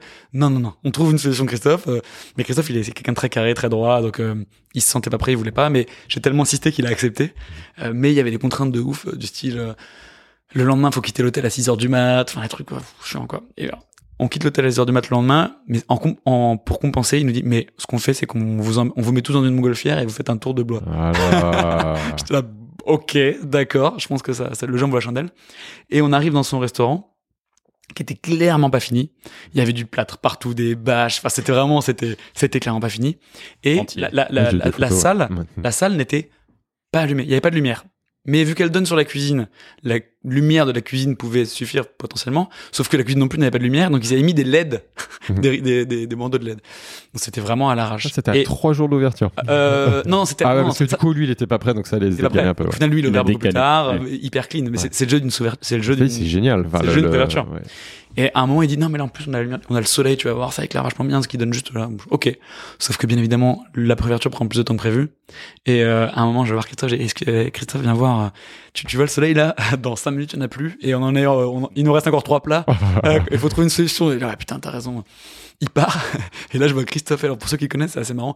Il revient avec deux énormes lampes de chantier. Ouais. Genre, sais, les trucs orange fluo. Des spots Il, il les pose au milieu de la salle et il les allume. Et on a fini la soirée avec ces lampes de chantier. C'est Et donc, euh, sur le papier, j'espère que tu m'en veux pas, Christophe, de raconter ça, mais, mais sur le papier, ça colle pas avec l'image d'un restaurant étoilé. Mais nous, on vient En avec toute, notre bienveillance. C'est une expérience C'est unique. C'est Nous, ça. Eh ouais. n'a pas de valeur. Et ouais. Voilà. Et, et, et- aujourd'hui, tous les membres qui retournent le voir, euh, ils vont, Christophe, c'est, j'étais là le premier jour. Oh putain, moi chef. Ah oui, cette, cette, cette journée. Tu vois, et, et- en fait, bien. on crée un lien avec les chefs comme ça qui est, qui est, qui est très très fort. Et, et par ailleurs, est-ce qu'il y a des produits que t'as pas, enfin, pour revenir sur les produits, il y a des produits que t'as pas encore trouvé où tu t'es dit, bah tiens, j'ai jamais fait et j'aimerais le faire et j'arrive pas à le trouver? Ah, elle est trop bien cette question. Mais il est fort, Samir. C'est pour ça qu'il Ah est là. hein. Elle est trop bien. Alors, euh, je, je vais faire une demi-réponse. Euh, j'ai mis en avant des produits japonais fantastiques dans le club Moi Chef à une époque où je m'autorisais à ne pas euh, rencontrer les producteurs. C'est terminé. Donc, euh, à tous les membres du club Moi Chef qui m'écoutent, je suis désolé, mais il n'y aura pas de vente de produits japonais tant que je serai pas allé au Japon. voilà. Alors là, tu fais un appel pour qu'on te paye ton billet d'avion pour aller au Japon. Exactement, exactement. Ça, c'est Ouais, le ouais. message. Non, non, mais c'est, c'est, c'est, ça fait vraiment partie de la philosophie. Euh, et, euh, et, et voilà, je, je- il, il me manque encore ça. Je veux, je veux vraiment aller au Japon pour prendre le temps de rencontrer euh, des producteurs et artisans sur place. Mhm. Mais j'aime beaucoup ta question et j'ai pas vraiment répondu, donc je vais quand même y réfléchir en parallèle. Ouais. Euh, si j'en retrouve un autre, un, un produit. Ah, ah non, non, non. Si on l'a trouvé. si jamais, euh, d'ici tu la fin de Tu nous l'émission. enverras un WhatsApp. Ouais. ouais, je vous enverrai WhatsApp. Je- euh, il faut qu'on avance. J'avais prévu de parler un peu de la communication, mais on en a déjà parlé tout à l'heure. Cette communication qui est très incarnée, et je pense qu'en effet, c'est très malin. Et c'est selon nous un des piliers de la réussite et un des facteurs de, de clés de la réussite de Moi Chef. Et voilà. Il y a juste une petite anecdote rigolote c'est qu'en effet, ta marque est très incarnée. Donc, en effet, tu partages euh, tes rencontres et aussi parfois tes galères, ce qui a inspiré la, la question de notre dernier invité. euh, Secret ou pas, je sais plus s'il se présente, mais Il se peut-être que présente. tu vas le. Ah, il se présente. Ah bah oui, bon, bah, il est pas secret. Salut Tristan, c'est Romain Méder. Euh, je voulais te poser une petite question, private joke. Est-ce que ta voiture t'a toujours amené à bon port sur les différentes aventures que tu as pu vivre? Sachant que la première fois que tu es venu à Prima, il était moins une que tu puisses arriver. Merci. Alors, Alors, raconte-nous ce genre de choses. J'avais pas où le positionner dans la trame, cette Ouais. question. Alors ouais, on est- on est, euh, quand, quand à l'époque où je roulais en van, c'était fantastique, mais j'avais un truc, euh, c'est c'est plus fort que moi, c'est peut-être ma génération, j'en sais rien, mais à chaque fois que je me déplaçais pour aller faire un rendez-vous où je savais pas encore ce qui allait se passer, à la base c'était juste on boit un café, euh, faire 100 bornes avec un diesel, euh, ça, ça me piquait. J'avais du mal tout le temps. Et, et à chaque fois que je roulais, je pensais à ça, à ça, à ça. Et donc je- un jour, je me suis dit, si tu dois refaire un truc de ce style, fais-le en électrique. Je suis conscient que c'est pas parfait l'électrique, mais Ouais. ça colle, à- ça me, ça me correspond plus Toujours les pour quand même pas mal de raisons. C'est une question de curseur. voilà. Donc j'ai une voiture électrique euh, avec ce qu'on appelle le range anxiety, l'anxiété de, de, de l'autonomie. Ouais, c'est clair. Euh, au, au début, au- Pas charger partout. non, non, non. Notamment au Maroc. Je crois qu'il est allé au Maroc en. Bah, je- Ouais, j'ai fait n'importe quoi. Je suis allé au Maroc, je suis, et puis je suis allé en Grèce aussi avec, et j'ai fait tout le retour par le, par le, par l'Europe. Donc, peut-être euh, des zones où c'est un peu plus compliqué d'aller se charger. C'est ça. Ouais. En fait, le, alors, je, je suis jamais arrivé à zéro, mais en effet, à, à- chez Romain Médère, euh, dont on a fait la préverture, enfin, les chemins euh, au domaine de Primar, incroyable ce qu'il fait, il est vraiment trop fort, Romain, j'adore. Ouais. Euh, je suis arrivé, il me restait, je crois, 1 ou 2%. Euh, c'était, c'était assez stressant. Euh, mais, mais, mais pas tant que ça, parce que j'étais en France. Là, là où j'ai vraiment flippé, euh, c'est, euh, c'est en Grèce. En fait, donc, j'ai pris le bateau pour aller de l'Italie en Grèce. Je suis arrivé en Grèce, et en Grèce, il y avait quasiment rien. Enfin, il y avait quasiment aucun supercharger sur le sur mon sur mon itinéraire et euh, bon, il y avait rien. Et donc je, je trouve un hôtel qui qui dit on a une prise électrique pour les voitures. Ouais. Sur, le, sur Booking, je vais dans l'hôtel. Ils n'ont pas de prise électrique pour les voitures, ils ont juste une prise pour euh, sèche-cheveux, hein, en gros. Donc je branche ma voiture dessus. Mais bon, vu que je dors sur place, je me dis ça suffira, machin. Je vérifie, ça fonctionne, trop marche, bien, trop bien. Je me couche, je me lève, je prends mon petit déj tranquille, soleil, je suis en Grèce, c'est la folie. Je monte dans la voiture et là, exactement le même niveau de batterie. Ah par merde, ça avait pas marché. Et donc j'ai appris pour ceux qui ont une voiture électrique et qui vont à l'étranger ou en tout cas dans des zones un peu reculées, attention si le réseau électrique est pas très performant, Mhm. il faut baisser l'ampérage de recharge. C'est ça le secret, on peut le faire sur la voiture pour éviter de faire sauter les plombs. En fait, j'ai fait sauter les plombs de tout l'hôtel. et voilà, ça, ça m'arrive à deux trois reprises et c'est assez frustrant. Ça m'arrive à nouveau dans l'Europe de l'Est. Et donc là, j'ai- là, j'ai eu peur parce que parce qu'il fallait que je parte, j'avais un rendez-vous et, euh, et sur le trajet, tu- enfin ouais, tu, j'ai fini dans un dans un Lidl, euh, ouais dans un Lidl à recharger la voiture euh, et à attendre sur le parking Ça- Lidl quoi. Ça fait des souvenirs, donc ça c'est bien. Parlons chiffres un peu de sujet qu'on aime bien évidemment dans Business Bouffe. Bon déjà, t'as des salariés aujourd'hui? Mm. Combien de salariés? Ouais, on est euh, on est alors on est trois à temps plein, bientôt quatre. En salarié techniquement, il y en a deux, Margot et moi. Ouais. Sabrina qui est la troisième. Margot, nous- elle s'occupe de quoi Margot elle s'occupe de tout. C'est d'accord. Euh, Margot, c'est, elle fait vraiment tourner la boîte. Elle a un peu un rôle de DG D'accord. dans le sens où c'est tout, tout, tout l'opérationnel, les ventes, le lien avec notre logisticien, parce que j'en ai pas parlé, mais on Oui, a mis en place, on a mis en place une belle machine aussi derrière. Ouais. Euh, les, les, pour les producteurs, c'est, on a, on a tout fait pour leur simplifier la vie. Donc, surtout quand c'est de l'épicerie fine, eux, ils nous font juste une seule livraison vers notre euh, partenaire logistique. D'accord. Et euh, ils ont juste à coller un bon de livraison. Et derrière, notre partenaire qui est complètement intégré à notre site, Ouais. euh, eux, ils gèrent tout. Ils scannent le truc et clac, clac, clac, ils font le dispatch, ils livrent. Donc, euh, on, on a, on a mis en place quand même des choses assez, assez solides pour que Ouais, Il y a ça, un peu ça il y a un peu d'opération quand même. Donc, Ouais, bien. ouais, ouais. donc euh, Margot, elle gère ça. Voilà, elle le gère. Donc, c'est, Mais même si c'est un prestataire, mais il faut quand même gérer ça. voilà, faut, faut gérer les interactions, les liens. Interface et la logistique. Exactement. Plus, elle gère la compta, elle gère, enfin, tout, tout, les, les fiches de salaire, elle- voilà, elle- multicasquette. Et toi, tu t'occupes plus de quoi alors De bah, Alors moi, des, dans- des membres, euh, Dans, dans l'idéal, il faudrait que j'ai la com. rien. Genre, dans l'idéal, il faudrait que j'ai rien, aucune responsabilité, et que je puisse me concentrer uniquement sur le nouveau, les nouveaux Le sujets. développement. Euh, même si j'aurais toujours ce que j'aurais, enfin, ce que j'aurais toujours, bien sûr, c'est, euh, enfin, dans le nouveau, j'inclus les nouveaux producteurs que je vais rencontrer, bien sûr, parce que ça, ça fait Ouais. partie de mon, mon plaisir et, et c'est là que j'ai le plus de valeur ajoutée. Aujourd'hui, je fais encore un peu trop de trucs, euh, ce qui fait que j'ai des mails en retard et que, et que je peux pas suffisamment me concentrer sur le nouveau, mais, euh, mais c'est en train, on est en train d'y remédier, notamment grâce à Sabrina qui nous a rejoint en début d'année, euh, grâce à un membre du club chef, Kamal, qui nous l'a recommandé. Sabrina, elle est, fantastique. Elle est fantastique. Sa mission de, de base, c'est juste de s'occuper des membres, prendre soin d'eux, de quand ils arrivent à euh, les commandes, les problèmes de livraison. Il fait, euh, en fait, je suis en vacances, donc il faut décaler. voilà. Tout ça, c'est des trucs qui arrivent forcément, et c'est Sabrina qui s'en occupe et qui le gère très bien. Et l'excellente nouvelle, c'est que Sabrina, elle est très forte, Ouais, hyper motivée, et donc elle est en train de gérer de plus en plus de choses, notamment la partie événementielle qui prend quand même beaucoup beaucoup de temps. Organiser un événement, l'air de rien, même si nous on fait rien parce que c'est le chef qui, dans le cadre d'une préouverture, c'est le chef hein, qui prépare euh, le, sujet euh, table, chaise, euh, espace. Mais il faut quand même gérer les paiements, la communication, il faut coordonner tout le monde, il faut s'assurer que tout est prêt. Ça prend du temps. Et ça, c'est Sabrina qui s'en occupe et même d'autres sujets. Et puis la quatrième personne qui est en train de nous rejoindre, ça c'est en cours, euh, c'est le gros sujet, je pense, de, de, de l'année. Comme je vous le disais au début et comme j'arrête pas de le répéter, notre mission numéro un, c'est de soutenir les producteurs et artisans qui méritent d'être soutenus. Euh, sur l'argent, on est pas mal, vous l'aurez compris, on leur rapporte pas mal d'argent. Ouais. Sur la communication, c'est déjà très bien ce qu'on fait. Et je pense qu'on peut faire beaucoup mieux. Euh, J'aime bien réfléchir à un peu la règle Pareto 20-20, Mhm. euh, 20-80, On va- pardon. ouais. Euh, et je sais que là, avec un effort pas énormissime, euh, je, je peux avoir un impact très très très important. Communication. C'est-à-dire que si je mets un peu plus d'énergie, et je suis en train de le faire sur la partie vidéo, Ouais. euh, contenu, euh, demain, quand je sélectionne un producteur et que je le mets en avant dans le club Ma Chef, je suis assez convaincu que je peux avoir un beaucoup plus, grand- beaucoup plus gros impact pour lui que Ouais. ce que j'ai aujourd'hui. Et on, on parlera de la suite dans quelques secondes. J'ai juste une question avant sur le chiffre d'affaires de Moi Chef. Quel est le chiffre d'affaires de Moi Chef Parce que normalement, on devrait appliquer la règle. hein, c'est 600 fois 450, donc j'ai 270 000 euros, mais je crois que c'est pas ça. Si. Alors non, c'est compliqué parce que mon chiffre d'affaires, j'inclus, euh, comptablement, je suis obligé d'inclure euh, ce qu'on a généré pour les producteurs, même si je me rémunère pas dessus. ouais, alors c'est donc, ça qui est euh, particulier. Donc, ouais, Oui, euh, voilà, mais ça, c'est- du- d'affaires. Ce qui rentre sort directement pour le Oui, chiffre oui, oui, d'affaires des complètement, ventes. complètement. Ce que tu Ouais. disais. Donc c'est- Ouais. finalement, ton chiffre d'affaires, c'est le million. Voilà. Alors, je vais, je vais vous donner un, deux chiffres.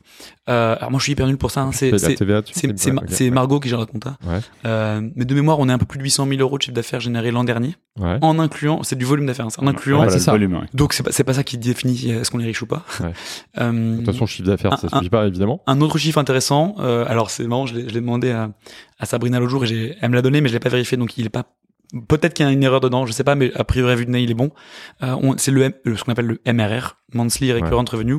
Aujourd'hui, il est de 22 000 euros. Ouais. C'est-à-dire que si on prend que les cotisations des membres du club Ouais. Mm. et qu'on pondère parce que tout le monde ne paye pas le même prix, il y a eu les premiers qui payaient 360 euros par an Et ils sont toujours à 360 et eux ils bougeront jamais. toute leur vie. Ah bah non mais euh, oui, D'accord. bien sûr, bien sûr. Ouais, super. Oui, oui, bah ils nous ont fait confiance à une époque où on n'avait rien. Ouais, ça, euh, donc tu risques ah, pas de perdre quand tu vas augmenter dans, dans un mois ou deux quand tu vas augmenter ton, ton coût d'adhésion. Mhm. Eux, ils ont toujours le même prix. Tu Bien sûr, pas les sûr. perdre. Parce que non. justement demander si en augmentant, t'allais pas perdre certains anciens. Oui, oui, oui, ouais, anciens, les premiers. La, la question s'est posée, mais la réponse elle est évidente pour moi. C'est euh, Ouais, donc, en fait dans tout ce que je fais, j'essaie d'être juste et, et je trouverais pas ça juste pour quelqu'un qui au tout début a dit euh, ouais ok je suis là pour vous ma chef Je parce que confiance. parce qu'au début on. Là Ouais, maintenant c'est facile pour moi, on a tous les Mhm. plus grands chefs, on a plein de, plein de producteurs, donc euh, forcément. euh, mais au début je savais pas du tout ce que j'étais capable de faire. Eux ils étaient là, ils m'ont fait confiance, donc euh, je, ils auront toujours Ouais, jusqu'à ce qu'ils partent parce qu'il y a aussi une, Il y a une loyauté a- ouais ouais inté- enfin, intellectuelle. ouais. ouais, ouais, hyper important pour moi. Et la rentabilité, je sais que tu vas pas me donner le chiffre, mais aujourd'hui, tu le dis, c'est rentable ce modèle. Parce que finalement, t'as, bon, le chiffre d'affaires, le vrai chiffre d'affaires, il est à peu près, en fait, de 150, 300 000 parce que c'est le cumul des, des, des cotisations. Mais derrière, t'as assez peu de coûts. Ouais. T'as assez peu de coûts parce que la logistique, je crois que, du coup, d'ailleurs, c'est même les producteurs qui, enfin, c'est, pardon, c'est tes membres qui la payent lors de la commande. Oui. Tu refactures Ouais. la logistique. Ouais. c'est important d'ailleurs. Ouais ouais, on peut en parler de ça. C'est un- C'est original dans la- le e-commerce en général. On n'arrive jamais à refacturer 100% du coût. Ouais. La O- original et frustrant. C'est un point de frustration pour les membres et je passe mon temps à en parler. J'ai essayé les trucs que j'ai pas réussi. Le, le- dans le club Chef, les, les frais de livraison, ce que payent les membres en livraison au moment de la commande, c'est hyper cher. Il y a pas plus cher en fait, parce que nous, euh, on est les seuls, je pense, euh, au moins en France, voire au monde, à ne pas artificiellement baisser Bah, le coût de la livraison. Si, si, je- si je baissais artificiellement, je perdrais de l'argent sur une vente. Donc ça marche pas, le Ouais. modèle économique est flingué. Donc au final, Tu refactures la totalité du si on- coût si de la on- livraison. un produit qui vaut 100 euros, euh, si la livraison coûte 20 euh, et que le mec le vend- facture 10 euros la livraison, bah, il faut qu'il rogne sur sa marge. Bien sûr. Donc au final, Sauf que toi, t'as pas de marge. Moi, j'ai pas de marge. Sur la ouais. vente. donc, au final, au global, euh, ça reste moins cher sur le club moins cher forcément, parce qu'il y a zéro intermédiaire, c'est le prix pro. Mais euh, psychologiquement, c'est dur la livraison. Ouais. c'est dur parce que on n'est pas habitué à avoir des prix comme ça. Ouais. 20, Mais en même 22. temps, t'es transparent. Tu Ah, mais je mais je suis tu dis. Tu payes Ouais. ta cotisation, tu vas payer le prix producteur et évidemment le coût de la, Ouais. de la, de, de- Alors, de l'envoi. ouais, et, et- vu qu'il n'y a pas de marge pour l'absorber, euh, personne va te dire tu vas absorber à Il y a- 50% Il y a des sur choses la livraison. malines aussi. Que les- encore une fois, la force du, du club, la communauté, ils se font livrer ensemble. Enfin, pour réduire les coûts. ouais. Ouais, voilà, il y a, un Ouais, tir- il y a ouais, des ouais. tirs groupés qui peuvent s'organiser en fonction y en des a qui villes, des s'organisent entre eux. quartiers, des choses Exactement. comme ça. Et, ça, et ça, ça va se faire de plus en plus parce qu'avec le groupe WhatsApp, là, ouais, ouais. Ouais. Et, et, et- et pour les membres qui, qui écoutent ce podcast, euh, pour leur défense, il y a encore des cas de figure où c'est loupé. C'est-à-dire qu'il y a des cas de figure où si tu prends juste un seul produit, en fait, nous, on a des règles de Mm. calcul pour les, la livraison, c'est un bordel pas possible parce que on a, si on a plusieurs producteurs en parallèle, il faut prendre en compte le coût de leur livraison de eux Ouais. à notre entrepôt.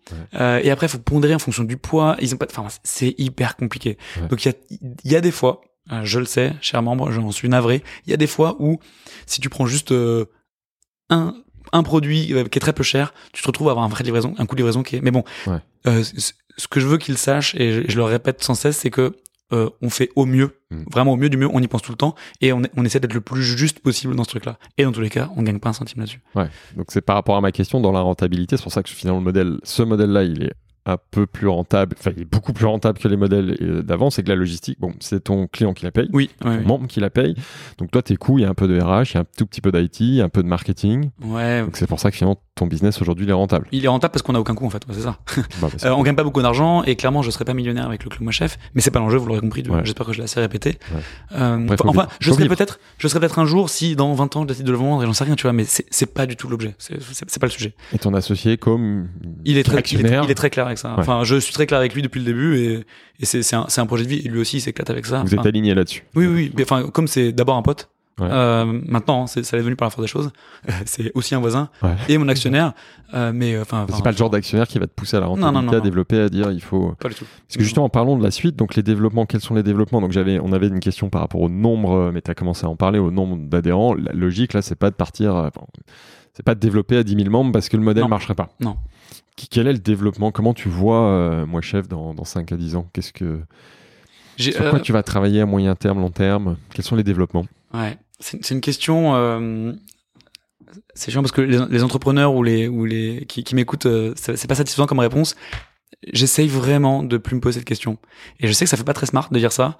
Euh, sauf que c'est ce que j'ai fait pendant des années et ça marchait pas. J'avais une vision, j'étais là, bon, on va aller là-bas et tout. Puis en fait, je me prenais des claques après claques et je, Ouais. je me rendais compte que ma vision, c'était impossible. par la réalité. ouais. Et, et maintenant, j'ai complètement rebasculé mon, mon, mon mode de fonctionnement et c'est pas simple.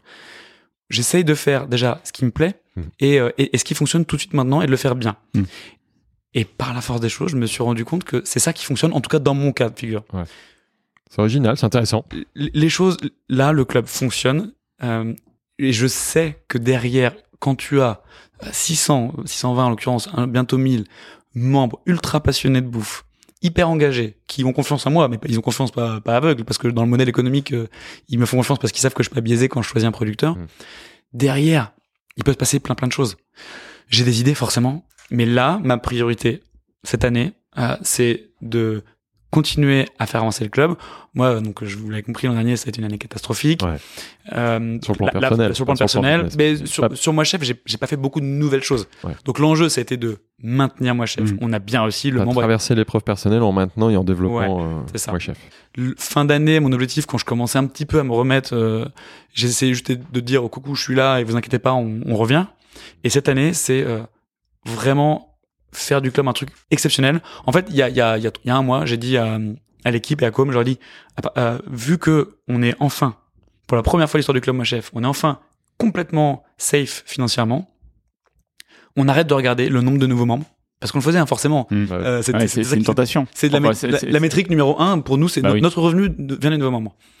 On arrête complètement de regarder ça et on, et on, on se focus uniquement sur la satisfaction Ouais. des membres.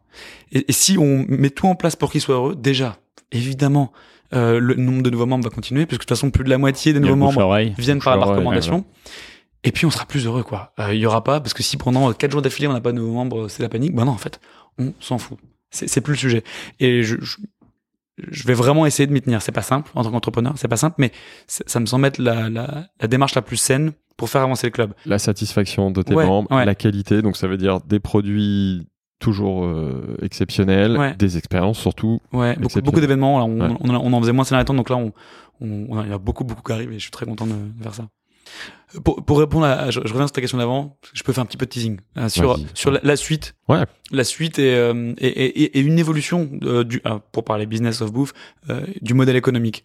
C'est c'est pas du tout terminé, donc c'est vraiment un teasing, mais euh, le, le sujet du vin, c'est un vrai sujet Ah. pour nous. Forcément. Donc tout le monde me demande tout le temps pourquoi tu fais pas du vin, pourquoi tu fais pas du vin, parce que dans mon modèle, ça, ça, ce serait, ça, Ouais. ça aurait plein de sens. Et là, tu peux développer euh, à l'infini. Sauf que euh, ma réponse est toujours la même. Dans le monde du vin, il y a plein de très très grands acteurs Ouais. et qui sont très très forts et qui sont trop, enfin que j'adore. Genre les grappes. Je pense euh, à ouais, voilà. ouais. chef d'œuvre Ideal Wine, Ouais. euh, euh, Millésima, Euh, quasiment tous ces gens-là. Et qui sont Ils- très spécialistes, qui ont les réseaux. Ouais, Ouais. ouais, ouais, Et puis tous ces gens-là, quasiment, ils sont membres du club Chef. quasiment tous ceux que j'ai cités le sont là. Euh, et ils font très bien, ils font très bien ce qu'ils font. Moi, je pourrais peut-être y arriver, mais, mais doucement. Ouais. Alors que ce que je fais moi sur les parties produits, Mhm. personne ne le fait. Donc euh, en gros, moi j'ai tellement de valeur, enfin, je pense, je pense que j'ai tellement de valeur ajoutée à apporter aux, aux producteurs artisans comme en avant, par rapport à ce que je pourrais apporter sur le vin, que jusqu'à maintenant, j'ai toujours dit euh, non, non, non, le vin, on va le laisser. On a fait des trucs dans le vin. hein. Euh, on a fait un événement euh, complètement improbable, horizontal, Romanée Conti. Ouais. Dans, la même Ah, soirée, J'ai vu ça, ouais. les sept crus rouges du même millésime. Donc les sept, ça inclut bien la Romanée Magnifique. Conti. On- quand on propose de faire ça, forcément, je dis oui. Ouais. Parce que même moi, je sais même pas si je peux le revivre dans une vie. Ou quand euh, Bretodo me dit on va faire une soirée de dingue, Ouais. euh, Ah, je dis oui aussi. C'est vraiment la star euh, Mais, dans la région là-bas, lui. Ah bah ouais, ouais, ouais, même dans le monde. Enfin, Ouais, dans le monde. Donc, donc, donc là, forcément, on fait. Et peut-être que euh, bientôt, il y aura un. Ah, je, je prends un risque en disant ça, mais tant pis. Euh, Bon, personne n'écoute, c'est bon. peut-être que, peut-être que bientôt il y aura. Alors, ce sera, ce sera, ce sera quelque chose de payant, mais il y aura, il y aurait un abonnement différent, supplémentaire, Spécifique pour le vin. vin, qui donnera des choses, franchement, de malade. Ouais. Parce Donc que je. pareil, des pro- des, des, des, euh, t'as accès à des flacons, enfin à des bouteilles et en même temps des événements. Ouais, c'est ça. Même Mais modèle, mais c'est un moi chef. euh, Pas ouais, exactement le même modèle, mais accès à des bouteilles Incroyable. difficile des à obtenir en allocations. temps normal. Voilà, surtout que dans les vins, il y a un vrai sujet sur les allocations. Ouais, les Ça allocations. permet Oui. d'avoir accès Ouais, à, à des millésimes ou à des parcelles. euh, et puis des événements, euh, et puis des événements euh, incroyables dans les châteaux privés euh, qui sont pas- qui n'ouvrent pas leurs portes au grand Ça nous intéresse ça aussi avec Samir. Encore une petite question par rapport justement au projet, parce que toi, tu as, une volonté d'aider les producteurs. Est-ce qu'il n'y aurait pas une volonté aussi de monter un jour un point de vente ou, euh, ou de vendre euh, Surtout pas. Surtout pas. J'y ai beaucoup pensé. ouais. Euh, Et surtout pas pourquoi surtout alors pas parce que parce que le club au chef c'est un projet de vie et que ma vie elle est euh, plutôt sympa en ce moment parce que je passe mon temps à aller voir des producteurs, à me balader, à faire ce que je veux et euh, à un point de vente. T'es euh, lié, je, je- je suis en, je, suis- je suis en admiration pour les gens qui en ont un et merci d'en avoir un comme ça moi je peux faire mes courses chez vous. Mais euh, le, le fait de devoir être tous les matins à la même libre. heure au même Ouais. endroit, même si c'était pas moi à un, à- à un moment, c'est beaucoup trop de complexité. Et un pop-up J'invite des, des- des, des gens et des, et, des, et des épiceries fines à, à aller regarder le sourcing qu'on fait Ouais. et, et à, et faire, acheter ces produits en Ouais. direct. Mm. Moi, ma mission, Même c'est- si de soutenir les producteurs Ouais, et voilà. artisans qui méritent d'être soutenus. Donc, s'il y a une épicerie qui achète en direct, en fait, en fait, il se passe ça à chaque fois. Chaque mise en avant d'un producteur, il y a le chiffre d'affaires qu'on rapporte nous en direct avec nos Ouais. membres. Mm. Mais à chaque fois, on a 13 000 personnes sur l'organisateur, plus des dizaines de milliers qui regardent mes vidéos. Donc, en fait, derrière, il y a plein de gens Mm. qui découvrent ces producteurs. Et quand c'est possible, c'est pas tout le temps le cas, mais quand c'est possible, ils achètent en direct. Je le sais parce que les producteurs me le disent. Ils me disent, euh, j'ai jamais personne sur mon site e-commerce. Et là, ça fait deux semaines que j'ai plein de commandes.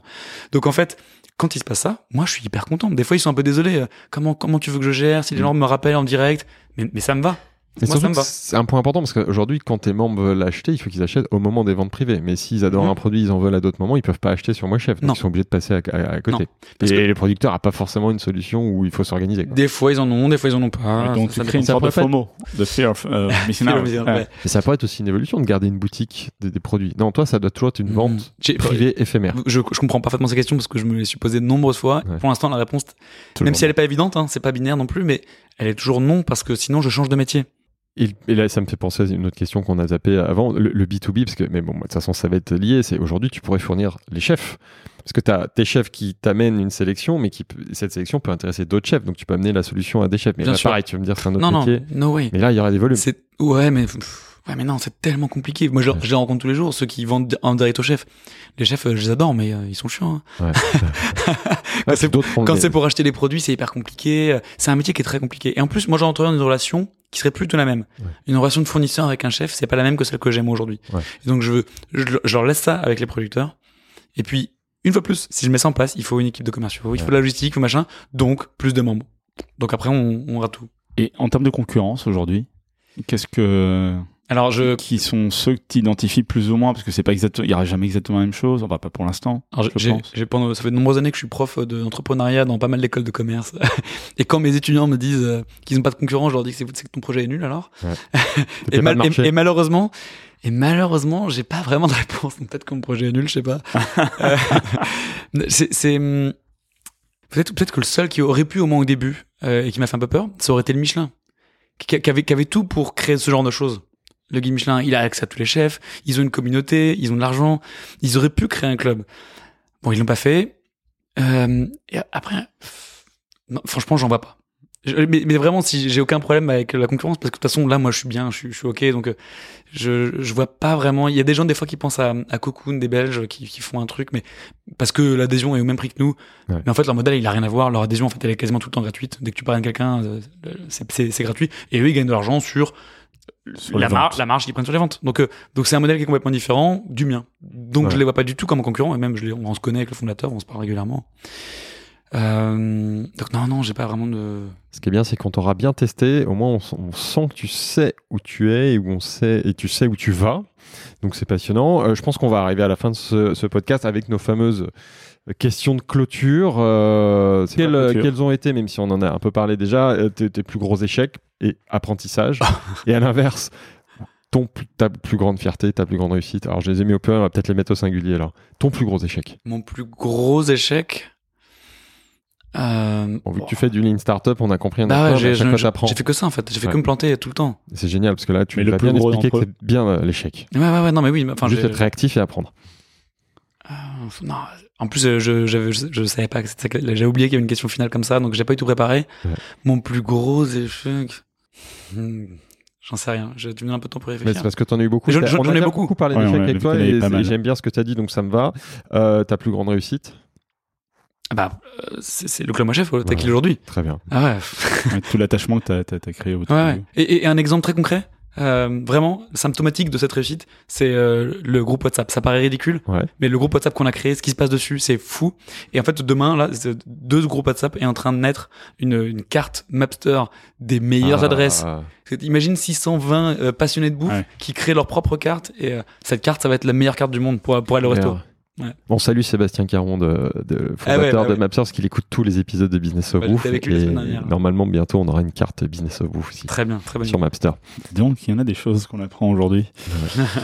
Euh, alors, on a compris que tu étais fan du lean, mais est-ce que tu aurais vraiment un conseil, enfin, quels seraient les conseils que tu donnerais à un entrepreneur qui veut se lancer euh, dans le business de la bouffe? Dans le business de la bouffe. Euh... ah, bah ouais, non, euh, non mais c'est plus important, je l'ai déjà dit, mais tant pis, c'est avoir une démarche la plus lean possible. Ouais. Mais, ça, mais ça veut tout et rien dire. Les gens, enfin, je vois le temps que je passe à l'expliquer à, l'expliquer à mes étudiants des decks, euh, c'est très long à comprendre, mais si t'as une idée là, euh, t'as pas le droit de mettre plus une semaine avant de la tester. Ouais. Et, et, et, et si, tu m'écoutes, je vais me mettre à tutoyer quelqu'un que je connais pas, ou quelqu'un de- de- d'imaginaire, si tu m'écoutes et que tu trouves là maintenant une bonne raison pour ne pas te lancer dans une semaine, tu te trompes. Ouais. Je te le promets, j'ai jamais, jamais eu un cas de figure où c'était pas possible de tester en moins d'une semaine. Ouais.